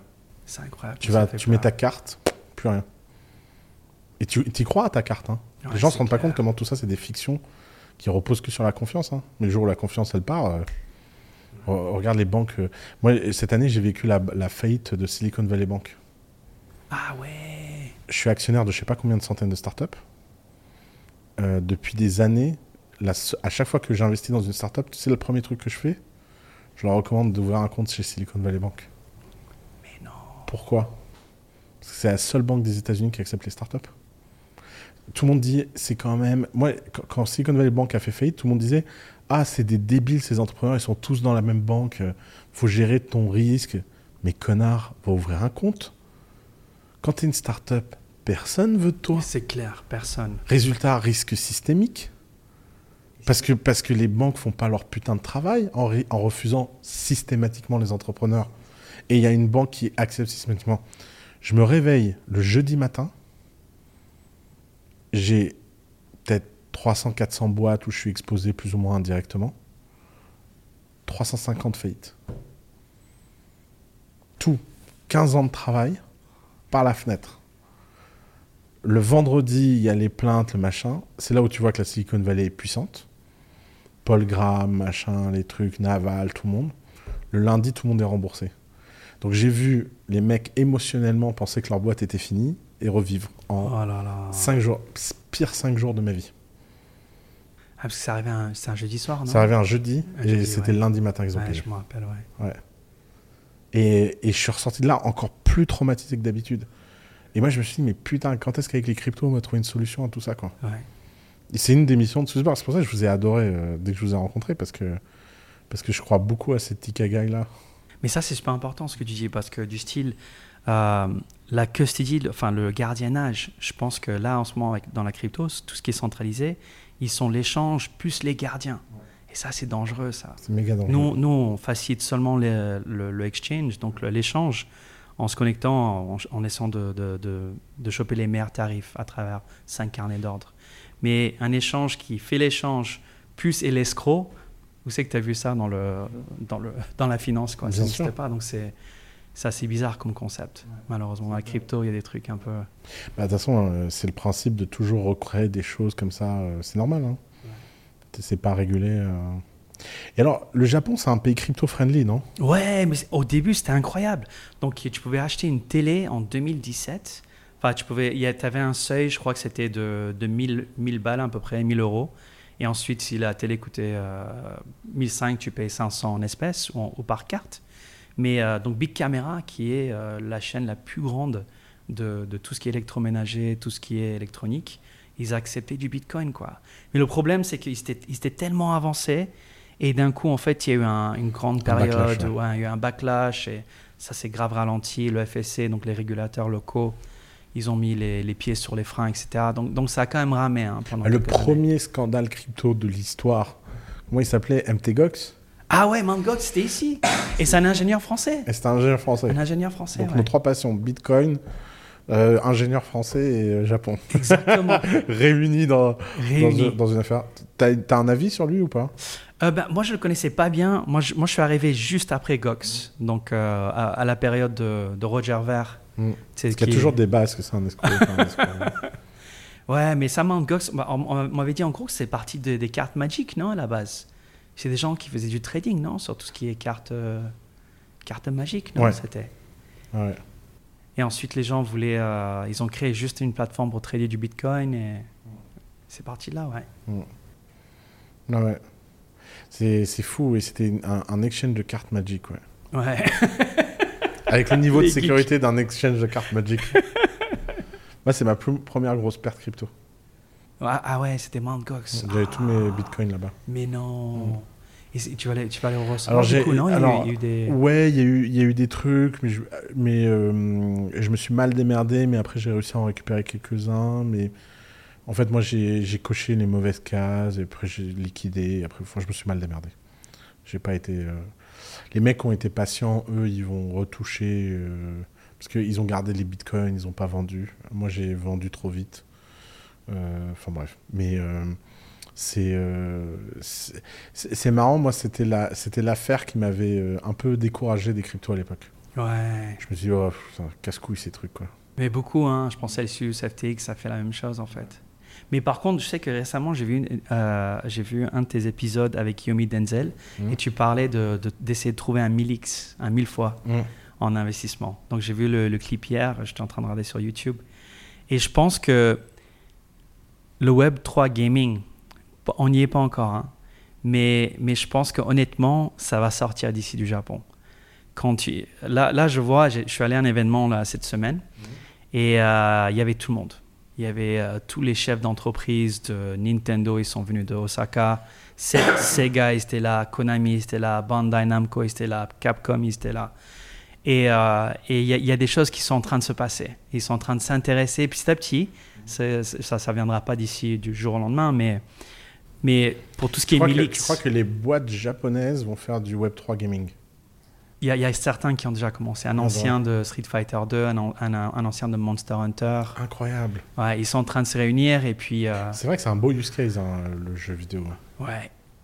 Bah attends, moi, moi je suis ultra bullish. Moi, si les gens veulent vraiment trouver ce 1000X, comme tu dis, qui est très difficile à trouver, je pense que ça viendra du Web3 Gaming. Et la raison pour laquelle je dis ça, c'est que les plus gros IDO ou IEO, donc euh, dans IDO sur les Les launchpads, on-chain, ICO pour les gens qui connaissent c'est ça, nouvelle ICO. Euh, dans- des trois dernières années, sur le top 3, les- il y en a deux qui sont des jeux vidéo. Il y a Sandbox et il y a aussi euh, euh, Blocktopia qui était une métaverse aussi. Mais il y avait aussi Axie Infinity dans le top 5. Donc tous ces projets-là ont fait plus de 1000x. Euh, certains ont fait 2000x, 2000 fois. Donc déjà, ces data-là dit que le Web3 Gaming, donc sur le top 5, 3 c'est du Web3 Gaming ou 2 Web3 Gaming et un- et une métaverse. Mm. Et je Sachant que- qu'ils ont tous comme caractéristique d'avoir fait 1000X, s'être écroulé parce qu'il n'y avait pas de gamers. Exactement. Parce que les jeux étaient pas bons. Et les jeux, c'était pas bon. Exactement. Donc imagine. En même temps, les mecs, ça- ils ont sorti des alphas, ils ont rien compris à ce qui leur arrivait et, Mais ouais. et ils se retrouvent avec beaucoup trop d'argent. quoi. Mais justement, ce que tu viens de dire, c'est c'est super important, Soma. C'est que Axie Infinity, c'était de la merde par rapport à ce qui se passe en web de gaming. Ils ont fait un 1500 fois. Donc imagine, enfin juste pour donner un peu de perspective, pour faire un- une, une petite marche arrière, le gaming, pour ceux qui regardent dans, dans la web 2, est plus puissant au niveau euh, tout ce qui est génération de revenus que le monde de la musique et le monde du cinéma réunis. Euh, ouais, beaucoup plus même. hein. Beaucoup plus. Ouais. Parce que le chiffre exact, c'est que la musique et le gaming réunis, c'est pas un quart du jeu vidéo. C'est exactement ça. Il me semblait soit un Ouais. quart, soit un tiers. C'est Exactement. un quart. ouais. Donc, donc t'imagines déjà, bon, le gaming, c'est incroyable, ce qui est normal. Fortnite, c'est plus gros que Fortnite Mais C'est justement, plus gros que Universal Music. hein. justement. Alors, un autre fait que je voulais donner pour dire pourquoi je crois que c'est le 1000X viendra du Web3 Gaming, Oussama, c'est exactement ça. Binance, ils ont à peu près 35 millions d'utilisateurs. Coinbase, ils ont 105 millions d'utilisateurs. MetaMask ont à peu près 25 millions de, wallets. Tu prends le tout, c'est même pas le nombre de joueurs actifs, actifs mensuels sur Roblox ou sur Fortnite, comme tu dis Fortnite. Fortnite, au mois de juillet cette année, euh, au mois de juillet, euh, non, pardon, au mois de juillet 2022, ils avaient en un mois 300 millions de joueurs. Et ils avaient 2 millions de joueurs consécutifs, simultanés. 2 millions simultanément sur le jeu, quoi. Donc 300 millions, c'est plus que toute la crypto. T'imagines quand même, quand tu penses à ça, Osama, un seul jeu, dont Fortnite, a plus de joueurs et d'adoption que tous les plus gros échanges et, et wallets au monde. C'est vrai que personne n'a trouvé encore la formule magique pour que ce soit un bon jeu et que ce soit pas un Ponzi. Exactement.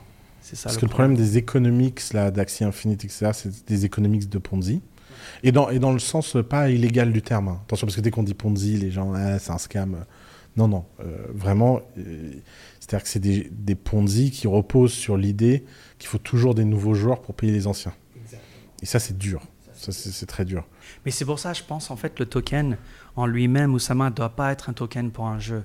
doit être un écosystème token. Ouais. gouvernance token, tu veux dire? Le gouvernance token, en fait, il doit se passeporter dans plusieurs jeux. Ah. Avec une marketplace qui vend les NFT, qui peuvent avoir des réductions sur la marketplace. Ça, c'est ce que je veux dire? Putain, attends.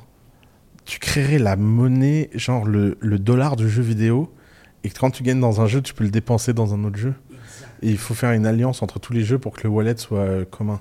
Exactement. Et imagine tous les NFT de tous ces jeux-là se retrouvent dans une marketplace centrale qui aussi est reliée au token. Alors comment tu fais pour que les gens coopèrent? Parce que le problème c'est que les éditeurs de jeux ils vont toujours vouloir créer leur... Tu vois, même Axie Infinite, une... moi j'avais euh, parlé à l'équipe euh, fondatrice d'Axie Infinite et je leur avais dit ne faites pas votre propre wallet. C'est une erreur. Hmm. Le Ronin là, quelle connerie. Pourquoi toujours rajouter des couches de complexité? C'est clair. Mettez-vous tous ensemble, faites un wallet commun, quoi. Utilisez, un, utilisez des trucs qui sont déjà adoptés, quoi. Trace Wallet, MetaMask, whatever. Parce qu'en fait, tu veux pas créer de la friction. Mais les gens du Web3, ils sont chiants pour ça. Parce que le monde du Web3 est rempli d'ingénieurs. Et les ingénieurs, c'est les pires mecs du monde pour comprendre les humains. C'est clair. Et, et, quand tu leur expliques les humains, ils te disent Mais non, mais ça va, c'est pas compliqué. T'as déjà vu un de tes potes installer Wi-Fi sur Linux? Non. c'est ma blague, moi. Ah ouais? Moi, j'aime bien demander à des ingénieurs s'ils ont un jour installé Wi-Fi sur Linux. S'ils me répondent oui, jamais je les embauche. Parce qu'en fait, c'était tellement compliqué, ça demandait tellement de packages, etc., que ça allait plus vite d'utiliser un Mac. Et en fait, pour moi, c'était la preuve que tu savais pas focus ton temps au bon endroit. Mmh. Que tu aimais tellement le challenge technique et le plaisir. Parce que c'est un plaisir extrêmement toxique de résoudre des problèmes techniques. C'est comme une drogue dure tu t'en, veux toujours plus. Et, tu, et à un moment, tu dis, mais t'as pas compris, c'est pas ça ton boulot. Ton boulot, c'est de faire des choses que les gens aiment utiliser. C'est pas de faire des choses qui résolvent des problèmes. Alors, de temps en temps, faut résoudre des problèmes. C'est bien d'avoir des bons ingénieurs, mais c'est pas l'alpha et l'oméga. Être un bon ingénieur, ça doit être un outil au service d'une vision. Si c'est la finalité, un peu comme euh, trop souvent en Web3, mmh. et eh bah, euh, ça sert à quoi? T'as 200 nerds qui comprennent, et après, tu fais quoi? C'est clair. C'est insupportable. Et en plus, les nerds ne s'aiment pas entre eux. Donc en plus, c'est pas genre ils vont utiliser les nerdiges des autres. Ouais. Tu sais, je sais pas si t'as remarqué, les nerds, les nerds, les avocats et les médecins partagent un truc unique au monde. C'est quand tu vois un avocat, tous les autres avocats sont des abrutis sauf lui. C'est clair. Quand tu vois un médecin, tous les autres médecins sauf lui sont des abrutis. Et quand tu vois un ingénieur, tous les, autres ingénieurs sont. Moi, il y a un moment, j'avais un jeu, c'était de donner du code d'ingénieurs dans mon équipe à d'autres ingénieurs et de, et de prédire d'avance les phrases qu'ils allaient dire. C'est genre, ouais, non mais attends, là, le code, il est pas propre, hein. il va falloir tout refactoriser. Et je faisais les dialogues comme ça, c'est dans ma tête. Et les mecs disaient les mêmes mots, et je me disais, mais c'est pas possible qu'ils se voient pas dans un miroir, les mecs. Faut arrêter. À un moment donné, ce qui est hyper important, c'est les utilisateurs. La seule chose qui compte, c'est les utilisateurs. il faut qu'on ait un Steve Jobs du Web3. Il faut qu'on ait un mec qui vienne et qui ait une vision consumer et que, et que la technique devienne invisible. C'est pas normal qu'elle soit trop visible dans le Web3, la technique. Tu vois les wallets, les connexions, les réseaux. Les... J'ai un. J'ai un, Quand on a fait le NFT de Sofiane Pamar, on a un ami à nous qui a voulu en acheter plein, mais il savait pas comment faire. Et je lui ai dit, bah, tu configures un wallet, machin, il va sur Binance, et il envoie euh, de l'argent sur le mauvais réseau l'argent est perdu. Oh non. Et il nous dit, j'appelle qui?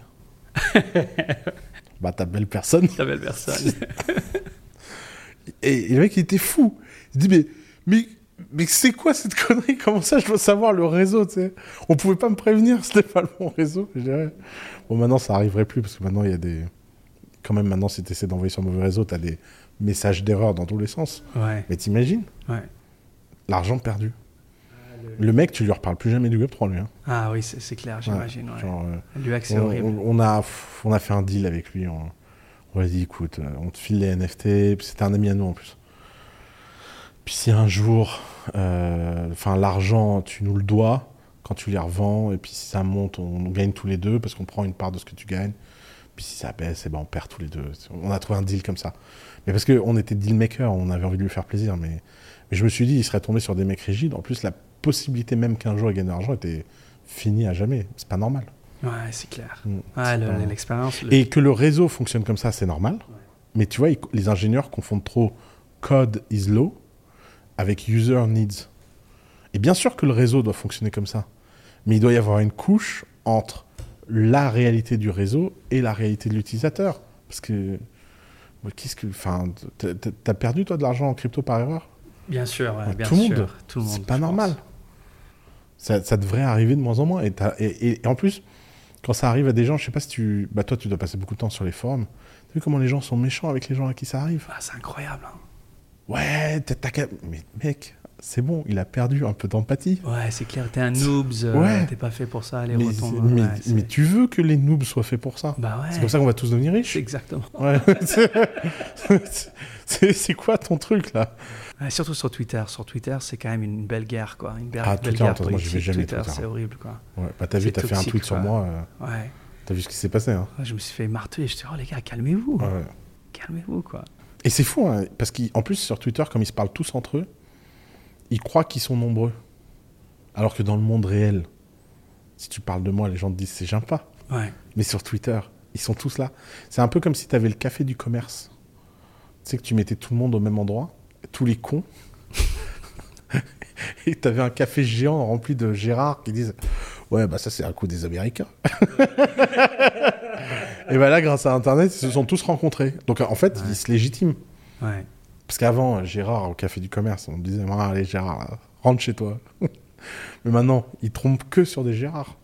Mais moi, moi ce qui me, ce qui m'embête vraiment sur Twitter, c'est les gars, euh, je suis dans Bitcoin depuis, allez, va mettre 2003-2004. Mais moi, j'ai toujours dit, j'ai dit, écoutez les gars, dans, la crypto, déjà, on n'a pas besoin d'ego. On n'est pas là pour l'ego, on est on est là un peu pour combattre les égos de, tous ces avocats, de tous ces gens qui nous arnaquent à l'heure de tous les jours d'ailleurs de, notre vie quand on a besoin d'eux. Mais je dis toujours, c'est pas depuis quand tu es dans la crypto, c'est combien de temps tu passes dans la crypto. Genre, combien tu vas donner à la commune Comment, co- Combien de temps tu vas créer du contenu comme toi à éduquer un peu les gens euh, qui, sont, qui sont en train de regarder? Et comment tu vas les, les recevoir dans cette commune-là Genre, une personne débutante qui, qui veut euh, monter un, un wallet, comment tu vas conseiller? Est-ce que tu vas leur envoyer un petit lien? Donc, tu vois, c'est, euh, tu vois ça, ça, va para- ça, ça va paraître un peu cheesy, comme ils disent aux États-Unis. Mais, euh, mais mon frère, il a toujours dit, tu vois, le, le vrai statut de millionnaire pour lui, c'est d'avoir aidé un million de personnes minimum. Incroyable. Et donc, et donc, tu vois, c'est du style, à l'heure d'aujourd'hui, on a 730 000 euh, personnes vérifiées KYC, donc on n'est pas loin. On est à 270 000 Ça fera- ça personnes de. Ouais, et là, on se dira. Là, Cyrus, il me dit, là, je serais. euh, je me sentirais vraiment millionnaire. Parce que je suis en train d'aider un million de personnes. Mais tu vois ce que je veux dire? Il y a ces gens-là qui arrivent avec, avec leur ego sur Twitter. Ah, moi, je suis là depuis tant de temps, toi, t'es un noobs, tout ça. Je dis, pourquoi, pourquoi besoin d'ego? On n'a pas besoin d'ego dans ce monde-là, tu vois? Ouais, je sais pas ce que tu en penses, mais. J'adore, je n'avais pas entendu ton frère dire ça, mais je trouve que c'est tellement puissant. Ah ouais? Ouais, mais c'est exactement ça, ouais. C'est vrai que si tu as de l'impact sur la vie d'un million de personnes, ça commence à être un sacré millionnaire. Ça commence à être cool, hein Ouais, Ouais. c'est clair. Et, milliard... Et là, le vrai milliardaire, Le vrai milliardaire. celui qui a un impact sur un milliard de personnes. Et Satoshi euh, Ouais, bah, fera parmi euh, lui, c'est- il est déjà. Ouais. Lui, il a, il a gagné ce statut, Steve Jobs a gagné ce statut. Il y a combien de chrétiens? Jésus, il a impacté combien de personnes lui? Beaucoup, puisque si tu comptes en cumuler le nombre Ah de ouais, chrétiens qu'il y a eu, cumulé, mais ouais. ça fait 2000 ans que ça dure. Ah ouais, ouais. Je saurais pas En faire cumulé, le calcul. Ah ouais, ça... J'avais lu que l'humanité, depuis le début, c'est 100 milliards d'habitants. Donc ça veut dire qu'actuellement, on est combien? 8 milliards 8 9 milliards. ouais. ça. ouais. Donc il y a 8% de la population qui a jamais vécu qui est vivante. Ouais. Euh, ça, c'est- mindfuck comme. euh, Ça, c'est un mindfuck. Ouais. Euh, et donc, ouais, en 2000 ans, je ne saurais pas faire le calcul parce que la courbe, elle est comme ça. Allez, peut-être que. Allez, disons que. bon, allez, on va faire un pro- un- une, une coupe au couteau. Disons qu'il y a eu. que l'Europe, ça représente. Ouais, mais ça a beaucoup changé parce que c'est pas constant. C'est pas constant. L'Europe a représenté beaucoup de la population mondiale avant de Ouais. rebaisser face à l'Asie, etc. Quoi qu'il y a des chrétiens en Asie. Il y a un milliard de chrétiens vivants, je crois, ou 2 milliards, entre 1 et 2 milliards. Ouais, ça a du sens. Euh, et donc. euh, Entre 10 et 20%. Ouais, entre 10 et 20%. Ouais. Mais donc, ouais. Mais ouais, c'est des sacrés, hein. impacts. hein. Ah, lui, Mais de toute façon, euh, les, euh, même tu prends. Enfin, moi, j'ai pas de croyance, j'ai pas de. Moi, je crois ce que tu as envie de croire. Si, euh, si, tu changes ta vie parce que tu crois en Jésus, bah, change ta vie parce que tu crois en Jésus. J'ai pas de. Puisque de toute façon, il y a pas de. Les gens qui amènent la science là-dedans, j'ai jamais trop compris. Ouais. Qu'est-ce qu'on s'en fout Il y a des gens qui sont là, oui, mais on n'a pas de preuves scientifiques. Mais T'es heureux? Ouais, exactement. garde, garde ton bonheur. euh, T'appelles ça. D'ailleurs, euh, les gens sont durs avec l'astrologie. Je sais pas si tu as des gens autour de toi, euh, des meufs surtout d'ailleurs, à fond dans l'astrologie. à fond, à fond. Ouais, Et même la numérologie. tantôt, ouais, je- voilà. ça, Moi, je m'en fous. ouais, mais fous, mais ouais. quand les gens me parlent de ça, je suis toujours bonne poire. Ouais. J'ai pas envie de les casser. J'ai pas envie de leur dire, oui, mais alors tu sais, euh, l'astrologie, quand on prend euh, 10 mecs dans une pièce et qu'on fait un test scientifique, et bah en fait ça marche pas. T'as envie d'y croire, t'as envie d'y croire. Enfin, je veux dire, euh, c'est pas. Je comprends pas pourquoi les gens sont pas positifs. Mais tu sais, tu disais tout à l'heure, c'est cheesy. Mais cheesy is good. Hein. It's good, ouais, bien Ouais, sûr. cheesy is good, L'intention est, est bonne, ouais. Ouais, c'est- on a besoin de cheesy dans le monde. Ouais. Mais euh, euh, des gens, ouais, le vrai milliardaire, putain, c'est ça que je veux faire quand je serai grand, moi. Ah ouais. Je Donc, veux, je veux faire des, je veux le faire des dessins animés qui, touchent des milliards de personnes. C'est beaucoup mieux que l'argent gagné. Ah, mais ça peut être super cool, ça. Mais d'ailleurs, il faudrait, que tu- il faudrait que tu me racontes cette histoire de dessin animé, parce que Ouais. là, Bah, quand même dans le centre. bah euh, ouais, je suis dans le, le centre qui m'a inspiré cette passion. euh. Mais d'ailleurs, le, le dessin animé, les gens, ils se rendent pas compte, mais, euh, mais je pense que... Moi, je suis arrivé ici en 2005, Mm. et euh, il n'y avait pas beaucoup de, de blancs tu vois, dans le train. C'était... Tu, tu rentrais dans le, dans le Yamanote Line, qui est, comme tu sais, la, la ligne centrale. Il y avait peut-être 92% de japonais, allez, 4% chinois, 2% coréens, et de temps à autre, Tu euh, voyais un 0.0, tu voyais un blanc. Et euh, je crois que c'était en 2010, de- à partir de 2010 jusqu'à 2014, l'ambassade de France a commencé à envoyer des, des lettres, des emails en disant que la croissance française de visiteurs, de touristes au Japon était plus élevée que n'importe quel pays occidental. Et ça, c'est grâce au, Au manga. au manga Bien sûr. et les, et les dessins animés. Et les gens savent pas pourquoi. Enfin, moi, quand je parle avec les gens, pourquoi on a grandi avec Dragon Ball Z ou Ken le Survivant ou Sailor Moon, tu vois. Et, les, euh, et quand j'ai quand j'ai parlé avec les boîtes ici euh, qui, qui, ont, qui ont créé euh, tout ce genre de, de dessins animés, ils me disaient toujours que, en fait, les Américains, les licences, le IP, pour faire diffuser des dessins animés américains en, en France, étaient trop élevés. Et les Japonais, ils ne savaient pas trop comment négocier. C'est même Problème mieux, de c'est- langue. C'est mieux que ça, même. C'est mieux que ça, ouais. L'histoire, elle est complètement dingue. Elle est, elle est dingue, ouais. sais que c'est un Libanais. Mais non. Saba International. Qui a importé le, le dessin animé En fait, c'est- japonais. il a acheté tous les droits euh, à des Japonais pour trois fois rien. Il a vendu plus cher, il a fait du profit. Mais non. Ouais, et sa boîte, Saba International. Et je me souviens de d'avoir vu un documentaire sur lui enfant et de m'être dit un jour je ferai la même chose que lui. Ouais. Trop bien. Ouais, ouais. En fait, moi, moi j'ai toujours eu envie de faire des dessins animés, mais j'ai jamais eu envie de le faire pour une raison simple. C'est que le dessin animé, c'était extrêmement chronophage en ressources humaines. Mhm. Euh, je sais pas si tu as un peu conscience des, des ordres de grandeur dont on parle, mais un film Pixar, c'est 2 millions de dollars la minute, le coût de production. 2 millions de dollars la minute. C'est beaucoup plus cher qu'un film traditionnel. hein. Et, euh, et ça demande entre 3 et 5 000 personnes pendant 2 à 3 ans. Ça, c'est un film Pixar. Et donc, en fait, euh, moi, j'ai jamais trop eu envie d'aller dans ce milieu parce que je pense pas que je suis le bon mec pour gérer une boîte de 3000 personnes. C'est... J'ai, pas la bonne personnalité pour ça, je pense. Je suis, euh, moi, j'aime les gens euh, autonomes, etc. Mais tu peux pas être autonome à 3000 personnes. Ouais, Euh, si t'as pas des process, de la rigueur. Ouais. Et c'est pour ça que les Japonais cartonnent autant dans le dessin animé et qu'ils arrivent à en produire autant. C'est qu'ils arrivent à faire à 300 personnes ce que les Américains font à 3000 parce qu'ils sont tellement rigoureux, tellement. tu- Studio Ghibli, euh, c'est hors du commun. Moi, je les ai visités plusieurs fois. Ah ouais. Moi, j'ai eu rendez-vous là avec eux la semaine dernière. Trop bien. Euh, c'est différent en fait comme ambiance. Mais l'apparition de l'intelligence artificielle va permettre à des mecs comme moi de faire la même chose qu'eux. Et là, ça change le game. Parce qu'on parle plus d'un truc qui coûte 2 millions de dollars la minute. Là, le premier dessin animé que je produis, c'est 10 épisodes de 24 minutes. Donc 240 minutes, 4 heures quand même de content en première œuvre. C'est 5 millions de dollars de budget pour un film qui sera de la qualité d'un Pixar. Mais non. Qui, euh, qui aurait dû coûter 200 ou 300 millions. Mais non. Ouais. Et en fait, moi j'ai trois thèses. C'est que quand ça coûte 5 millions de dollars, la, la- le seuil de rentabilité n'est plus d'un milliard. Donc si ton seuil de rentabilité n'est pas d'un milliard, et ben ça veut dire quoi? Ça veut dire que tu peux faire des histoires de niche et des histoires beaucoup plus intéressantes. Parce que tu n'as pas besoin de plaire à tout le monde. Tu as besoin de plaire à quelques personnes. Ouais, Et la deuxième chose, c'est que tu peux faire euh, des histoires beaucoup plus souvent. Parce que si tu as un milliard de budget, ça fait 200 films. Alors qu'avant, ça faisait qu'un film qui devait plaire à tout le monde. Là, tu peux faire 200 films qui plaisent à 200 niches. Ah, trop. Donc ça change complètement le type de boîte que tu fais.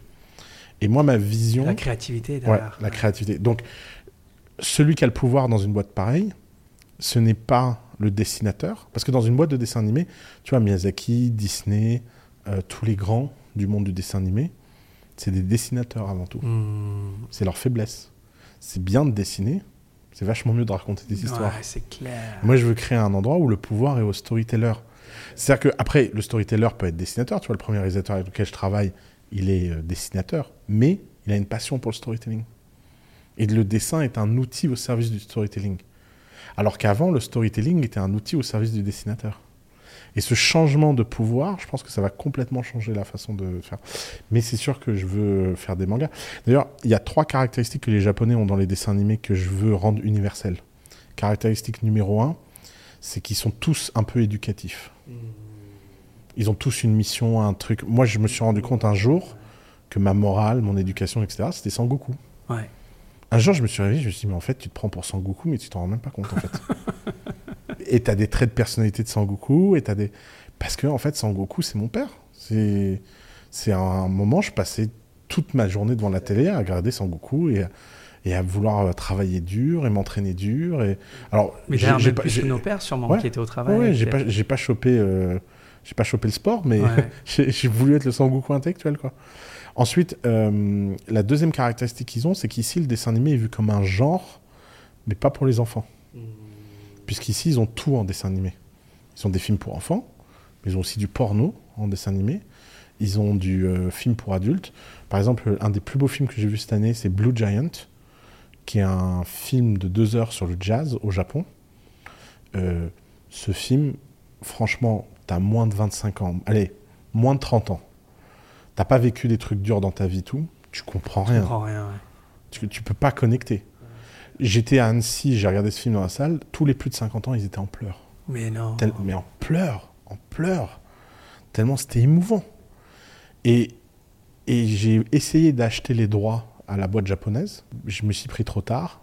Ils l'ont vendu à une chaîne pour enfants euh, US. Et ils m'ont dit, ouais, mais nous, on est obligé de faire ça parce qu'on doit revenir dans nos frais. Mais il n'y a personne. Et moi, j'aurais dit, mais pourquoi une chaîne pour enfants? Quel enfant va comprendre quelque chose à ce film? C'est pas un film pour enfants.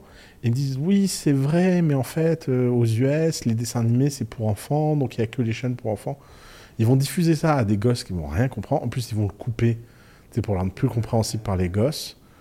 Aucun intérêt. Moi, ce truc, je l'aurais pris. J'aurais fait une soirée à la Nouvelle-Orléans. Et j'aurais. Ma façon de le marketer, c'est que j'aurais marketé ça aux fans de jazz. Non pas pour faire découvrir le jazz à des gens qui regardent des dessins animés, mais pour faire découvrir le dessin animé à des gens qui aiment le jazz. Ah, trop bien. Et ça, ça a marché beaucoup plus grand. Et j'aurais pu amener les gens. Et ça, les Japonais, ils regardent des dessins animés en étant adultes, avec des sujets d'adultes, euh, des compositions d'adultes, des, des frames d'adultes, etc. Un Miyazaki, c'est pas un film pour enfants. Il y a des Miyazaki pour enfants, Totoro, mais le château euh, ambulant. Quel enfant peut regarder ça? C'est clair. T'as 8 ans, tu regardes ça, tu comprends rien du Même tout. le voyage de Chihiro. Ouais, voy- ça, voilà, c'est- voyage de Chihiro, ouais, laisse tomber. C'est tellement complexe. Qu'est-ce que tu comprends? Genre, tu dis, ah, il y a des couleurs. Ouais, c'est clair. C'est ça. Et la troisième caractéristique ici, c'est que il- ils ont, euh, ils ont un storytelling très standard. Ils ont des figures de storytelling. Et ça, je pense que c'est un coup de génie. Je veux de façon invisible, comme ça, avoir des catégories de dessins animés dans plein d'univers pour amener les gens à connecter avec des histoires puissantes et simples. Des, trucs. Donc, euh, je, pense que l'IA est. Enfin, c'est un. en fait, je, me suis réveillé un matin en me disant je peux pas rater ce tournant. Il faut que je. Il faut que j'essaye de faire ce rêve depuis longtemps et de le, et de le connecter. Et en plus, tout ce que j'ai appris dans le monde des startups. Parce que ma théorie, c'est que si ça marche, je vais finir avec des centaines d'équipes dans le monde indépendantes qui sont comme des petites startups qui font chacune leur univers, leur IP, leur machin, leur... et qui partagent des ressources en fait. Mais ça, c'est incroyable parce qu'en fait, toutes les histoires qu'on voit souvent, bon, Disney, Disneyland, enfin Disney, pardon, ils, ils essayent quand même de, de diversifier, dire, ok, on va prendre Aladdin, qui était sûrement quelqu'un de, de l'Empire pi- perse, peut-être Irak, ou ils vont prendre Pocahontas, qui, qui je sais pas, c'est peut-être péruvienne. ou- Mais, mais c'est vrai que de pouvoir euh, créer ça vraiment de manière niche, comme tu dis, tu peux raconter des, des histoires qui sont vraiment que pour un, un peuple particulier, en fait. Par exemple, tu vois, là, j'ai euh, interviewé un réalisateur iranien, ça va te parler, qui veut, euh, qui veut raconter l'Iran, euh, mais d'un angle très différent. Il veut raconter l'Iran du 9e siècle et la poésie. Mais non, Ouais. trop bien. Et moi, ma théorie, c'est que les vieux Iraniens, la génération de ton père, il a quel âge ton père? Mon père, il a 80, Ouais, il est un peu, 82. un peu trop vieux. Donc les Iraniens entre 50 et 80 ans, tu vois, cette génération-là, pourraient se mettre à regarder un dessin animé de poésie iranienne. Ça serait incroyable, avec Romy dedans. Exactement. Oh là là. Et tu vois, et en fait, cette niche, c'est une niche à qui tu peux demander beaucoup plus d'argent qu'un enfant. Tu peux faire un business model très différent. Tu peux faire des livres de poésie édités, euh, machin. Je, vais donner un, un exemple de business model que les gens ne voient pas venir et qu'une amie m'a donné. Supposons qu'il y a un dessin animé sur lequel je travaille, c'est pour euh, créer l'identité phénicienne. Donc les Libanais, quand tu leur dis qu'ils sont arabes, ils disent non, je suis phénicien. Alors tous les abrutis disent ah non, ils sont arabes et tout. Alors petit moment d'histoire. Le qualificatif d'arabe par l'Angleterre, c'est un qualificatif colonial qui est arrivé dans une région qu'on ne comprend pas. Euh, Laurence d'Arabie a été pote avec le roi euh, d'Arabie Saoudite et il a dit tout ça c'est le monde arabe. Mais non, c'est pas, euh, ça n'a rien à voir avec le fait de vouloir être arabe ou pas arabe. Les Libanais sont des Lévantins, ils n'ont pas, ils ont une partie de leur culture qui est arabe, une partie de leur langue est arabophone, mais leur culture est bien plus large que ça. Et moi, quand j'étais petit, ma mère disait toujours, on n'est pas arabe, on est phénicien. Et tous les Libanais disent ça, mais sans avoir vraiment de, de force culturelle derrière. Mmh. Parce que si tu demandes à un Libanais, ça ressemble à quoi un Phénicien, il n'en sait rien. Aucune idée. Un Français, s'il dit je suis gaulois, il pense à Astérix et Obélix. Ouais, c'est clair. Pourtant, c'est pas des vrais Gaulois. Hugues Herzog, il a créé l'identité gauloise, qui est un reflet de la France moderne, pour convoquer une sorte d'histoire légendaire de petits peuples résistants toujours à l'envahisseur. Puisqu'en fait, pour les Français, ils sont pas les Gaulois conquis par César, ils sont les Gaulois de ce petit village qui a résisté. J'aime bien ça. J'ai- J'aime bien l'idée d'inventer l'histoire de donner à un peuple moderne une fierté passée qui a des points réels, mais des points fictifs, et de jouer avec ça. De jouer avec le fait que ce qui est réel, pas réel, historique, pas historique, ne compte pas. Ce qui compte, c'est d'interroger nos limites d'identité moderne, etc. Et j'ai envie de faire ce cadeau au Liban. J'ai envie de, que le pays qui m'a donné naissance, je lui fasse un cadeau qui est de dire, vous êtes fier d'être phénicien, vous êtes fier de réinventer, voilà ce que je pense est un phénicien. Pour moi, un phénicien, c'est un entrepreneur parce que c'était des marchands. Qui. Les Phéniciens ont fait les premières campagnes de pub de l'histoire. Tu sais, ils gravaient sur la pierre acheter de bonne qualité, Mais acheter non, phénicien. Et le bien. premier panneau de pub de l'histoire, c'était à l'entrée de la mer euh, euh, Adriatique, où il y avait un panneau énorme sur une montagne creusé en euh, acheter de qualité, acheter phénicien. C'est le premier panneau publicitaire qu'on connaît. Donc je veux raconter cette histoire de la naissance de la publicité. Je vois déjà l'épisode du mec qui dit alors là on va, on va, on va mettre un panneau. Vous avez les gens qui passent en bateau, ils disent qu'est-ce que c'est que cette histoire? Et euh, il y a troisième caractéristique qui m'intéresse, c'est qu'en fait, comme les Phéniciens se sont baladés dans toute la Méditerranée, Et c'est un peu les Vikings, euh, parce que les Vikings, c'est un peuple voyageur, eux aussi, c'était un peuple voyageur. J'ai envie de raconter leur, leur rencontre avec l'Afrique du Nord, leur rencontre avec Marseille. Et en fait, le Marseille, de, c'est la cité phocéenne, Hmm. Marseille. Ouais. C'est une cité phénicienne, en fait. Phocéenne, phénicienne. Et oui, c'est un port phénicien à la base. Et c'est comme ça qu'ils ont rencontré les Gaulois. Donc je veux pouvoir réinterroger Marseille moderne par les Phéniciens anciens, mélanger tout ça avec un, un dialogue un peu, tu vois. Et ce qui m'intéresse là-dedans, c'est de pouvoir dire aux Libanais, vous avez une raison d'être fier de votre histoire, vous avez une raison d'être fier de ce peuple antique que personne connaît et qu'on va rendre mondialement célèbre. Et vous allez soutenir ce truc-là. Et moi, je crois beaucoup au fait que les 20 millions de Libanais à travers le monde vont commencer à acheter des t-shirts, des machins. Et mon idée, c'est que le fait que le monde de l'entertainment soit obsédé par vendre des droits à Netflix, machin, c'est parce que le monde de l'entertainment est un monde de prostituées. Ils sont tous là à quémander.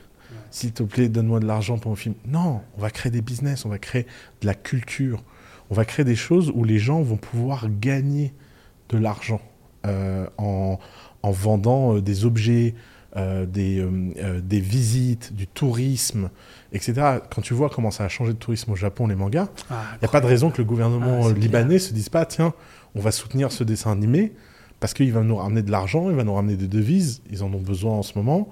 Tu peux imaginer un épisode sur les cryptos en partenariat avec Swissborg.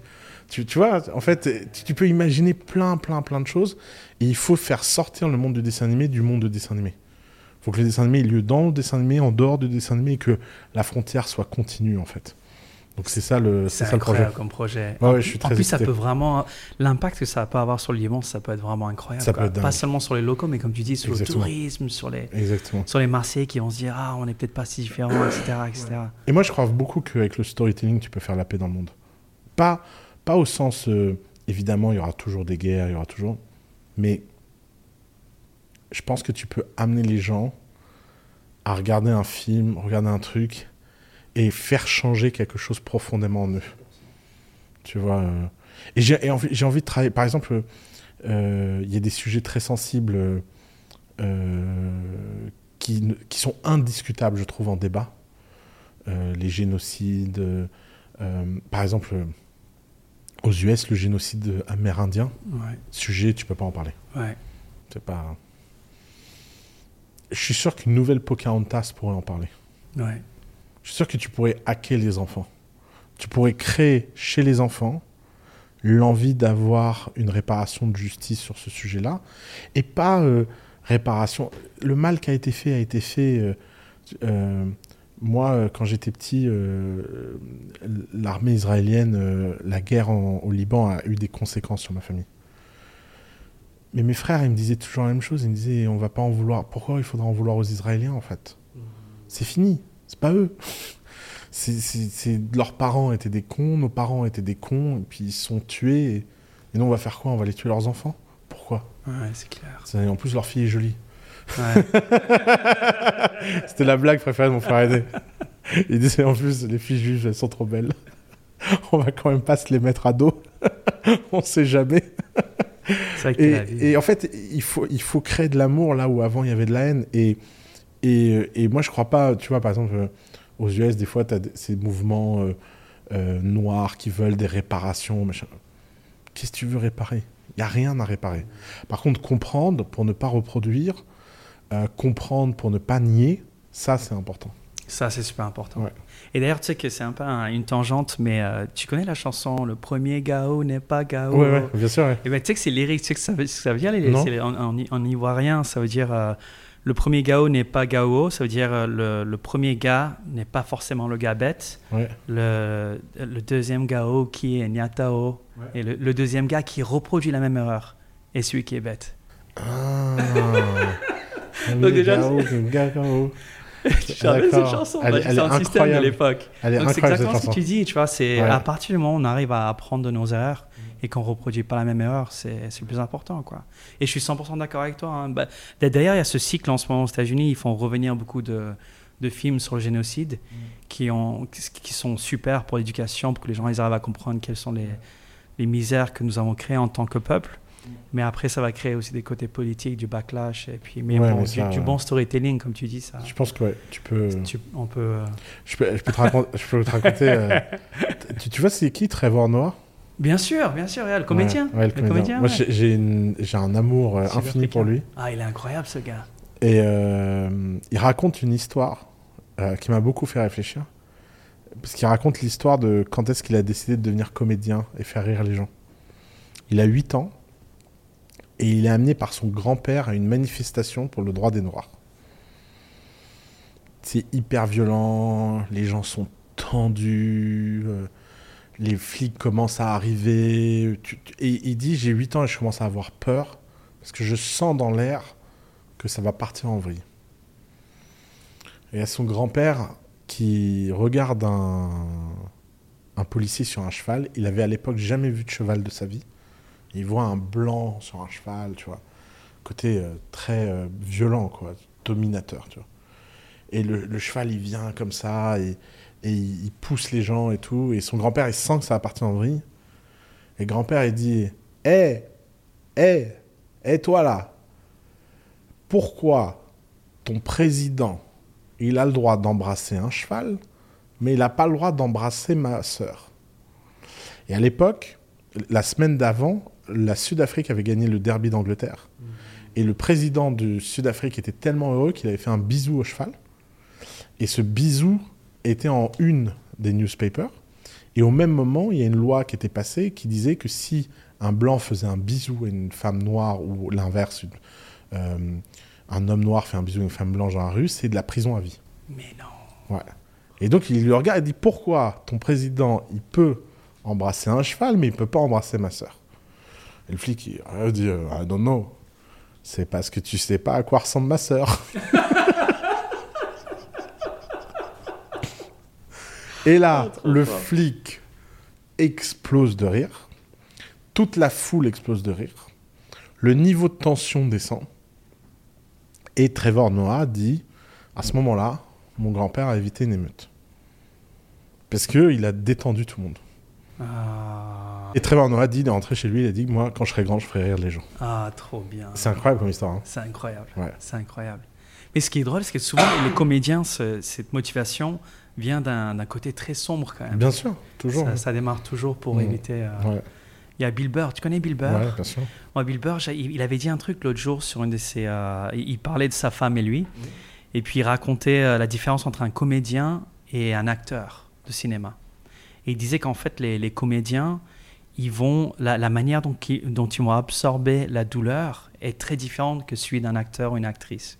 Donc en, en gros, l'acteur va, va vraiment analyser, va rentrer en mode zoom dans, dans les- le ressenti, etc. et ressentir exactement les, les émotions de cette personne-là. Alors que le, le comédien, il va, quand il va voir cette douleur, ça va leur faire basculer du côté de l'humour en fait. Donc ils vont se, ils vont rigoler dans des, vraiment dans, dans des passages où tout le monde se dit mais comment il fait pour rigoler sur un truc aussi triste et, Ouais, sombre quoi. Mais pour eux, c'est c'est la, la- la manière dont ils arrivent à, à, À, à expier ça. à- ouais, à expier ça à travers leur, leur pensée. Donc, euh, ouais. Moi, j'aime bien. J'aime bien l'humour dark, d'ailleurs.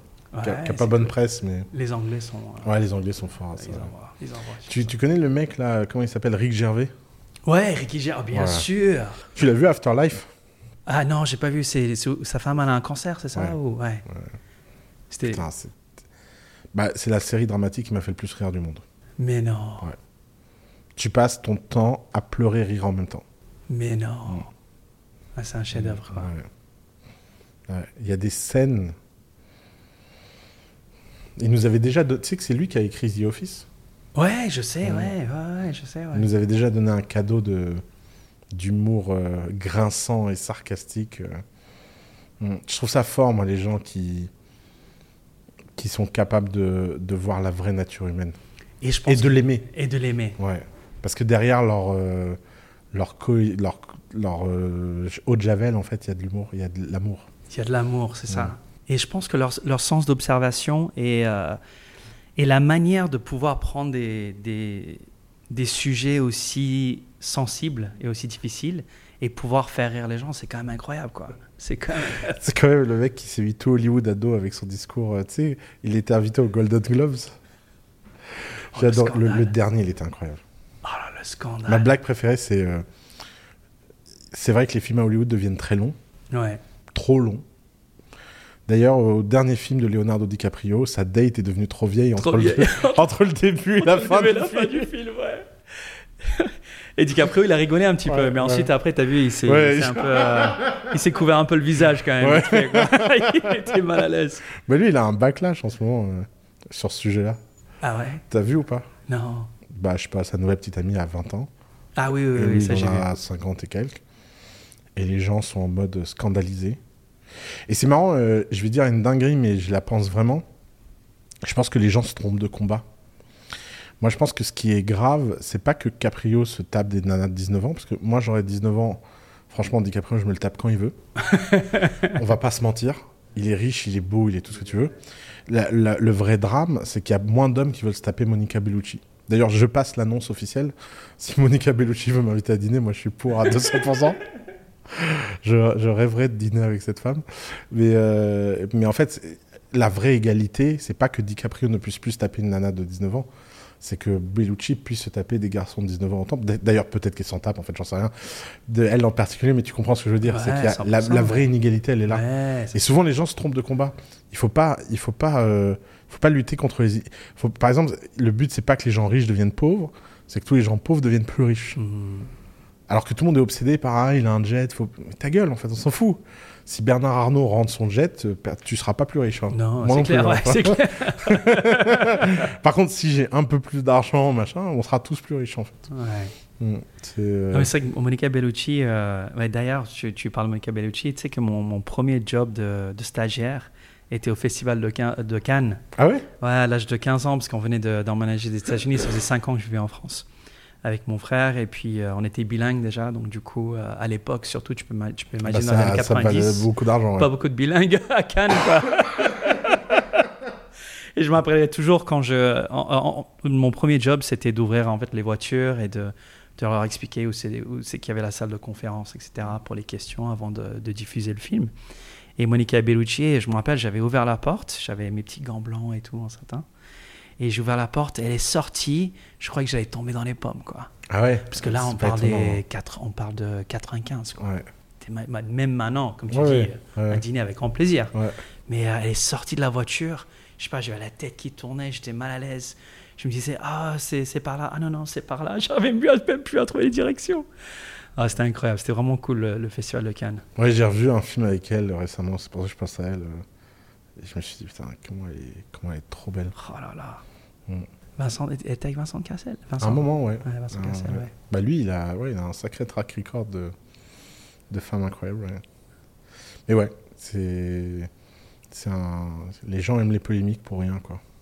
Ouais, c'est clair. Il y a trop de prises de, choses. euh, mais, mais, mais moi, j'aimerais beaucoup voir un de tes dessins animés un jour, j'espère, bah, sur, bientôt. euh, au festival de Cannes. d'ailleurs, tu- cool. tu sais que le premier dessin animé là, sur lequel on travaille, en fait, c'est euh, donc j'essaie d'en faire cinq euh, dans dans la ce que j'appelle la première arc de la boîte.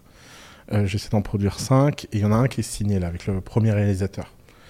Et cette histoire, c'est une histoire crypto cachée. Mais non. En fait, notre but, c'est d'éduquer aux crypto sans parler de crypto.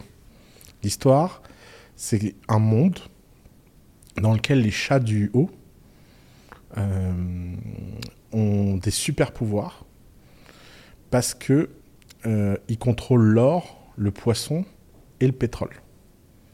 Et ça leur confère des super pouvoirs. Ils peuvent taper des trucs, ils sont super forts. C'est des dieux sur Terre parce qu'ils contrôlent ça. Et il y a un chat du bas, pas trop, pas le bas du bas, mais un chat moyen, tu vois, qui découvre un fragment décentralisé qui lui donne les mêmes pouvoirs que là-haut. Mais non. Donc les chats du haut veulent buter ce chat pour reprendre le pouvoir et surtout ils sont en quête de tous les fragments pour empêcher cette décentralisation parce que c'est un impact contre leur pouvoir. Puis on va comprendre deux choses. On va comprendre que décentralisation totale c'est compliqué, centralisation totale c'est compliqué et puis il va se passer des choses entre eux. Et mon idée, en fait, c'est de raconter une histoire crypto sans jamais utiliser le mot crypto. Mais que tout le monde comprenne les concepts, tu vois, de, de façon. euh, et pas chiante, hein, en fait, avec de l'aventure, avec, des, avec de l'humour, avec des, un monde. En plus, imagine, un- tu sais, les chats, ça, ça grimpe. Donc on imagine des architectures, tu sais, où, euh, où les gens peuvent se déplacer comme ça euh, dans des villes géantes avec des pyramides. Et- Puis comme les chats, c'est très égyptien, le- les, les dieux du haut, tu vois, c'est les dieux chats, pastèques, dieu Ah, qui, qui dirigent ce monde de chats. Hmm. Ah, donc, trop euh, bien. donc ça va être drôle. Trop bien. Et je pense que la culture degen des chats, plus crypto, plus machin, tu vois, tu peux créer une niche de gens qui deviennent très, très, très degen. Et donc, peut-être vendre des NFT, peut-être machin. Mais tu- le problème des NFT, c'était quoi? C'est que les NFT vendaient, faisaient de l'argent et après, ils trouvaient des excuses. Ils disaient, bon, alors comment on fait maintenant? Ouais, c'est clair. Alors que là, on veut créer un monde où le jour où on lance les NFT, les gens sont tellement fans du monde que acheter ces NFT, ça leur fait plaisir dans leur cœur, quoi. Parce qu'ils ont une vraie relation avec cette histoire. Ah, c'est trop bien ça, c'est trop bien. Et surtout de faire ça à travers des chats, des, les animaux. Moi, moi, j'ai toujours vu, ah, il y, a il y a eu le, le film, je crois que ça s'appelait Pets, Hum. euh, qui, il Ouais, y a eu un, le deux, peut-être le trois. Et- génial, Pat. Génial, ma Ouais. fille, elle était à fond dedans et je pense que de, de créer ce genre de personnage à travers des animaux domestiques, domestiques comme ça, euh, ça peut faire passer un joli message. Quoi. Il y aura des, des chats et des capybaras. Mais non. Tu connais capybara? Capybara, j'ai entendu parler. C'est le même le plus courant sur euh, TikTok euh, d'animaux. Ah. Capybara, tape hashtag capybara. Ah oui Capybara, capybara, capybara, capybara. Avec, avec des, des voix assez, euh, Ouais, assez aiguës. Exactement, Ouais, assez- je me rappelle. Ouais, Et c'est des espèces de gros euh, ratons euh, Ouais, c'est ça. qui sont ça. amis avec tous les animaux. C'est ça. ils, ils se baladent sur le dos des crocodiles. et, Enfin, c'est c'est assez drôle. Ah, j'avais vu ça. Je- et D'ailleurs, c'est passé sur Instagram aussi, je pense. c'est Ouais, viral ouais, sur c'est très- viral ouais. partout. C'est Instagram, viral partout, machin, ça. Mm. C'est fou, ça, le viral marketing. Ouais. Le viral marketing, c'est vraiment, vraiment cool. Vous, les, la, la source première de clients euh, dans votre exchange, c'est où? Euh, niveau fortune, sur le dépôt moyen, c'est la Suisse. Ouais. Donc, je pense que les, les Suisses, ils ont tendance à avoir un- à investir un petit peu plus que, bien évidemment, il y a- plus de fortune en Suisse. Ensuite, euh, au niveau de- du nombre d'utilisateurs, c'est la France. Et il y a l'Angleterre juste après. D'accord. Ensuite, Donc vous on- êtes vraiment dans ce triangle Suisse, France, Angleterre. C'est ça, c'est exactement ça. Et, euh, et vous avez un Swissborg au Japon Où j'ai rêvé? Euh, on avait un Swissborg Japon à l'époque, D'accord mais on a abandonné. On voulait prendre une licence ici, la VCE, la licence, mais c'était trop compliqué. Donc du coup, moi j'étais rapatrié à- en Angleterre, à Londres, et ça c'était super cool quoi de passer de Londres et, et puis euh, et puis dès que j'ai fini ma mission, bah à Dubaï, hein, on s'est retrouvé à Dubaï. Et alors la vie à Dubaï? La vie à Dubaï est super. Écoute, pour tous ceux qui regardent euh, de l'extérieur, je sais qu'il y a des stéréotypes en disant que voilà, c'est c'est pour les criminels, c'est pour tout ce qui est euh, blanchissement d'argent, etc. Mais ça a tellement changé depuis ces années-là, quoi. Enfin, moi, je me rappelle, j'étais j'étais parti à Dubaï a trois ans de ça et je suis revenu août dernier. Et, euh, et franchement, la qualité de personnes, enfin, que ce soit chirurgien, que ce soit sportif, que ce soit entrepreneur, ingénieur, il y a tout, non, à Mm. Dubaï. Ah, C'est incroyable. C'est incroyable. Mm. C'est incroyable. Et, Moi et j'ai l'impression de vivre dans une utopie. Ouais. Ouais, moi, moi aussi, j'ai l'impression de vivre dans une, dans une utopie. Il y a un truc, c'est trop beau pour être vrai. C'est trop pour C'est exactement ça. Et c'est tellement, je veux dire, c'est, on, on est tellement à, à l'abri, il y a tellement de sécurité, c'est tellement propre. C'est, incroyable. Comme, comme tu dis, je- j'es- j'espère que ça va tenir. Ouais, Je pense que ça, ouais. ça restera comme ça pendant. Difficile à dire. Bah, la question... Tout est question de cycle. Ouais, Quelle est la durée de ce cycle? C'est ça. Est-ce que c'est à la mort euh, de... du roi actuel de Dubaï ou est-ce que c'est à la mort de son fils la fin du cycle? Je leur souhaite aux deux de vivre longtemps. C'est clair. je, vraiment- je touche du bois. C'est... Ils ont fait un. D'ailleurs, lui, c'est l'entrepreneur le plus euh, méconnu du monde. hein. Ah ouais? Bah oui, qu'est-ce que c'est Dubaï si c'est pas une start-up? Ouais, c'est une start-up. Ouais, Pas de ressources naturelles, création de valeur hors du commun, alignement d'intérêts extraordinaire, management assez consensuel. Parce que tout le monde imagine que c'est un truc. euh, Non, c'est très consensuel Dubaï. 100%. Ouais. Vous, vous avez, vous avez commencé à demander une licence là-bas ou pas? Euh, on, on va, on va s'y mettre. On est en train d'évaluer un peu de la différence entre Bahreïn, et Dubaï, et Abu Dhabi et DJM. Donc, on, on- on doit vraiment trouver quel est le. Parce que ce qui est incroyable, Abu Dhabi, Dubaï, quand tu leur parles là, aux autorités de régulation, tu parles à des business guys. C'est clair, mais c'est clair. Mais d'ailleurs, tu sais, c'est- drôle que tu dis ça, Oussama, parce que la première fois que j'étais. euh, quand je venais, quand je venais d'arriver à Dubaï au mois d'août, je me suis dit pourquoi les gens sont si flexibles? Pour, pour tous ceux qui regardent, je sais pas si tu as vu, mais maintenant pour l'alcool, il n'y a plus de, de, de- de Ouais. taxes sur, Non. sur l'alcool. Ils ont supprimé la taxe sur l'alcool. ouais. Mais c'est c'est quand même ouf. Enfin, un, un pays musulman qui supprime les taxes pour. pour- ça, ça montre quand même une flexibilité, une ouverture d'esprit qui est quand même. J'ai l'impression que leur modèle, c'est Cordoue, euh, 10e siècle, qui est l'âge d'or de l'islam. Et c'était un âge euh, d'hyper-tolérance, en fait. Hyper tolérance, ouais. Mm. Mais quand je retourne en France, par exemple, quand je, je vais voir les amis à Paris, ben, toi tu connais Paris Bah, extrêmement bien. Là, là, c'est trop dur. C'est dur.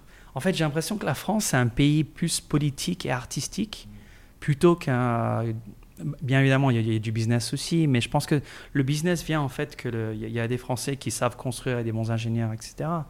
Mais, mais je, je pense qu'il manque quand même un, un acumen au niveau du business. Ouais. Moi, moi, je sais que tu- toi, tu pourras, tu sais sûrement mieux que moi en fait, Oussama, mais je sais que tous mes amis qui ont fait Sciences Po dans les euh, allez, fin 90, demi- de- début 2000, il y avait quasiment aucun cours sur le business. hein. Non, bah non. C'était euh, politique, un peu d'économie, euh, macro, micro, mais il y avait, il y avait aucun cours sur le business. Alors comment tu fais pour faire ce genre d'études et comme tu dis, ton pays c'est un peu comme un, bah c'est peut-être pas une start-up, mais Ça devrait, ouais, ça ouais. devrait, ça devrait. Mais c'est un. En plus, là, euh, la France, moi, je suis hyper inquiet, quoi. Genre, euh, t'as vu les émeutes là? Oh, purée. Horrible, Mais C'est quoi cette histoire? Horrible quoi. C'est. Mais il y avait, il y avait quand même une mauvaise énergie. Hein, Il y a une à- mauvaise énergie, ouais. À Paris. Depuis, depuis le début de Covid, non Ouais, je sais pas, ça, clairement, ça chutait quoi. Ouais, clairement. Moi, je me suis fait voler mon, mon téléphone alors Ouais. que je suis français quand même. Ouais. Je t'avais raconté à la, la gare, le gars il m'a poussé à travers le. Je veux dire, c'est, euh, je suis pas un japonais, je suis pas un touriste, euh, je suis pas non plus euh, vieux, donc je Ouais. peux courir. Ouais. Non, rien à foutre. s'en foutent quoi, Mm. rien à foutre. Non, non, c'est c'est trop dur. C'est trop dur. D'ailleurs, quand t'es tellement euh, brainwashé par Dubaï, tellement en confiance, de reprendre les réflexes de faire attention à toi, c'est hyper dur. J'ai l'impression que c'est comme arrêter le sport et devoir reprendre le sport. Mm. C'est x10 la C'est dureté. x10, ouais. Tu dis, euh, putain, attends, là, il faut que je fasse attention, mon portefeuille, mon, sac, mon machin. enfin, c'est vraiment très, très, très, très dur. C'est très très dur. Ouais. Mm.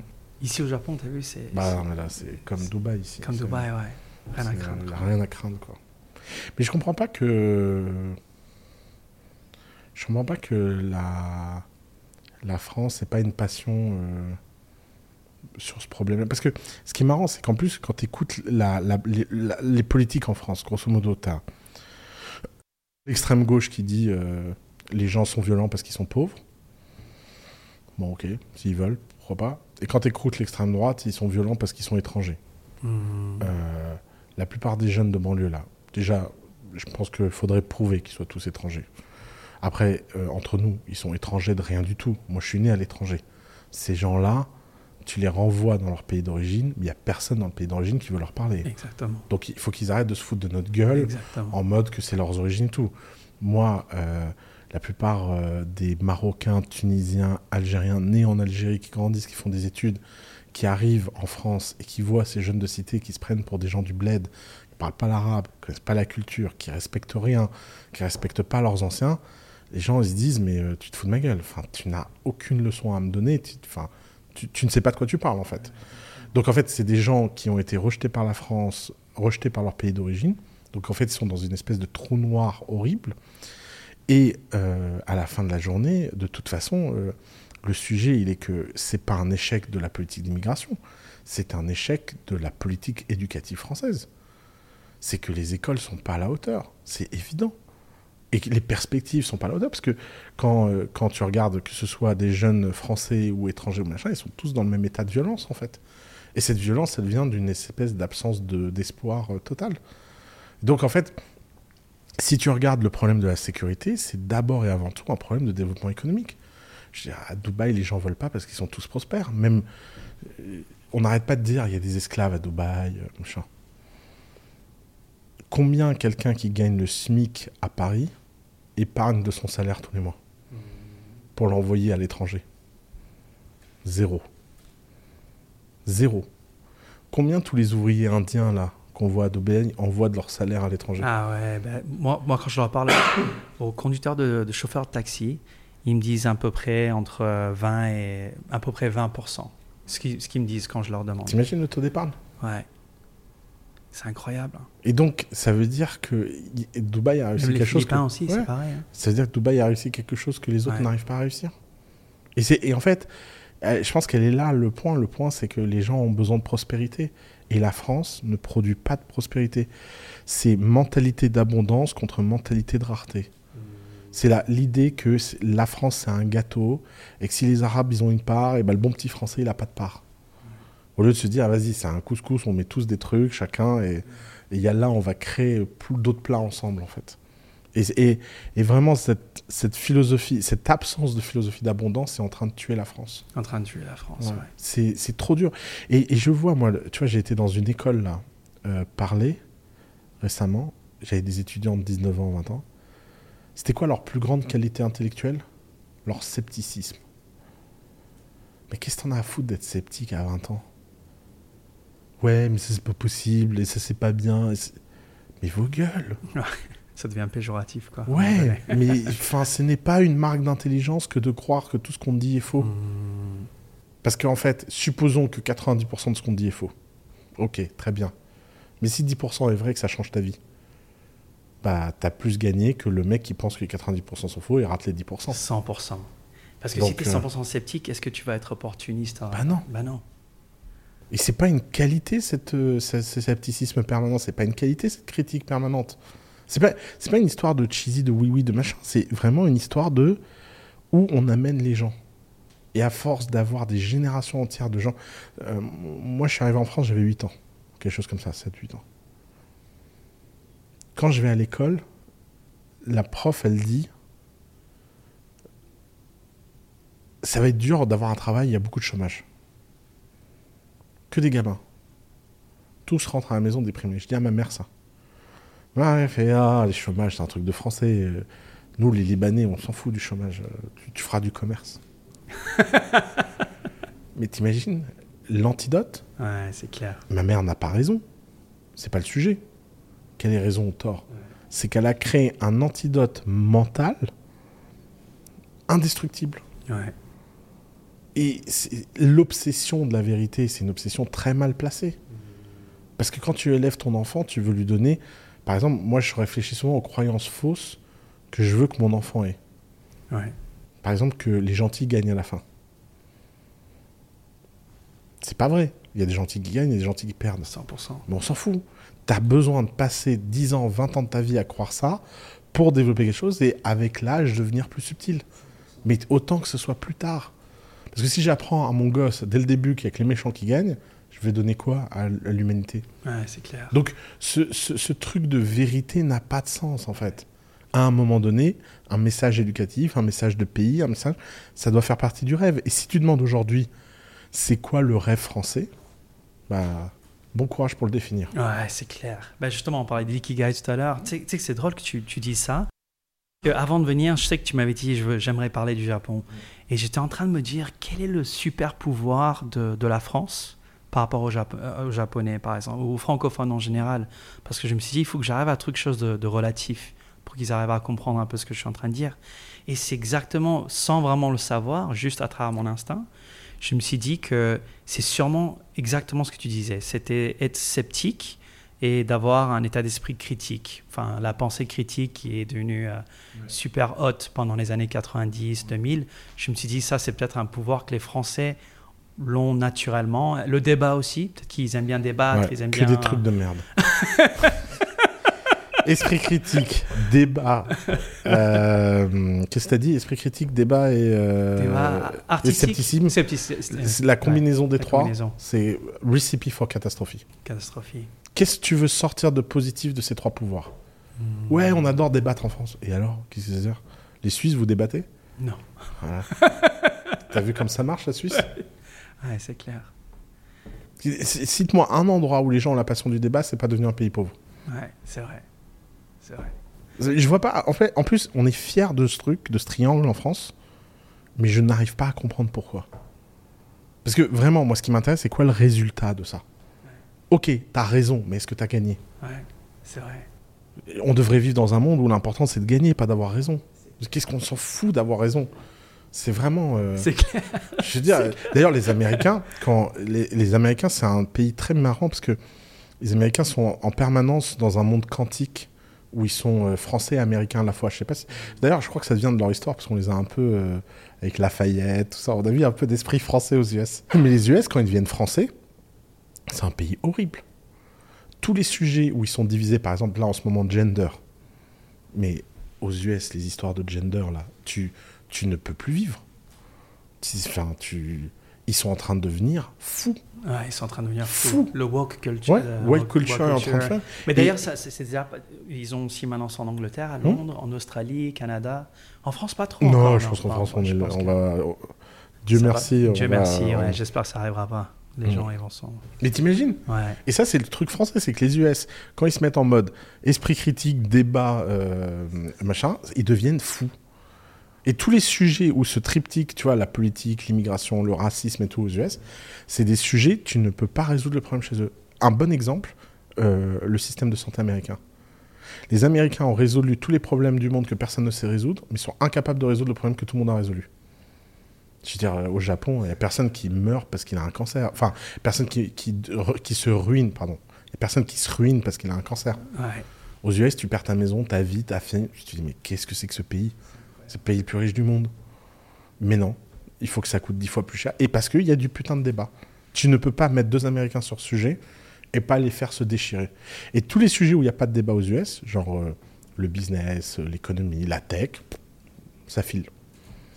C'est fou, hein Mais tu sais qu'il y a, justement, j'ai vu un, discours de Reda- Ray Dalio, je retourne un peu sur Ray Dalio, mais euh, on lui a posé la question, quand on parle du, du- de l'ordre du monde, du World Order et du New, New World Order, pour ceux qui ne connaissent pas ce concept-là, c'est quand le- le- la première puissance économique change de position. Euh, donc, euh, comme on avait dit tout à l'heure, l'Empire euh, britannique et ensuite les États-Unis. Et il y a, quelqu'un qui a posé une question ah, si, si les États-Unis risquent de, de- de perdre ce, ce statut contre la Chine, par exemple, on sait que ça va arriver éventuellement, c'est juste c'est des cycles, comme tu disais tout à l'heure. Euh, comment, on pourrait les, comment, euh, comment les États-Unis pourraient justement euh, éviter que ça arrive trop prochainement, trop rapidement, trop prochainement Et, et Ray Dalio, il a dit un truc, il a fait moi, je crois, je crois qu'il faudrait qu'au niveau politique, on arrive enfin à créer un côté bipartisan. Et tout le monde était mort de rire parce que les démocrates et les républicains, Ouais, ils jamais ils peuvent pas. Mais regarde, la, la politique américaine n'a jamais été aussi divisée. Elle a jamais été aussi divisée. Ils peuvent plus voir. Ils peuvent plus parler. Mais t'imagines créer deux équipes comme ça, Ouais. forcément. Mais bien sûr. C'est créé à la en- base pour du conflit. quoi. Ouais, exactement. Mais, mais tu sais, le, le super pouvoir japonais, juste pour euh, te donner un peu ce que je disais, on en parlait du super pouvoir des Français, etc. Mais j'ai euh, j'ai demandé à quelques potes avant de venir te voir ici euh, ce soir. D'ailleurs, c'est super cool d'avoir le Tokyo le soir comme ça, c'est magnifique. Et j'ai demandé à quelques potes, pour toi, c'est quoi le su- super pouvoir des Japonais? Et il m'a dit en anglais care. Mais care en, en Ouais. français, c'est se soucier. Ça peut être pris se soucier, euh, mais pas dans le sens. euh, De toute façon, on dit care en français. hein, care. pour ouais. dire. euh, On peut dire care. ouais, ouais. le care. Et, et le care, ce qui est vraiment puissant en fait de, de, ce, de cet atout, c'est que tu cares des, des personnes. Donc hospitalité, service, etc. De, de- mais aussi tu vas care sur tes produits, sur tes services, sur le sport que tu vas faire, sur la, la pizza que tu vas, sur le, le- le croissant, sur le pain au chocolat. Et donc ce- cette base de care va ensuite s'engendrer dans, dans quelqu'un d'extrêmement précis euh, et, et- et ex- extrêmement intentionné en fait dans tout ce qu'on fait. Et je pense que c'est vrai que ce- c'est c'est- le euh, super pouvoir, c'est super pouvoir, hein, le care, je pense. Parce que ça, ça se lie à l'hospitality, ça se lie à tellement de, de différents verti- verticaux. Ça, que- ça, ça explique pourquoi j'aime tellement venir ici. Parce que j'aime comme ils prennent soin de moi à chaque fois c'est clair. Ouais, C'est fou, hein. c'est fou. hein. Franchement, le service ici, c'est Ouais. incroyable, quoi. Écoute, sur ces belles paroles, je veux juste vous donner un conseil. Take care. Take care, guys. Merci. Merci. Merci mille fois.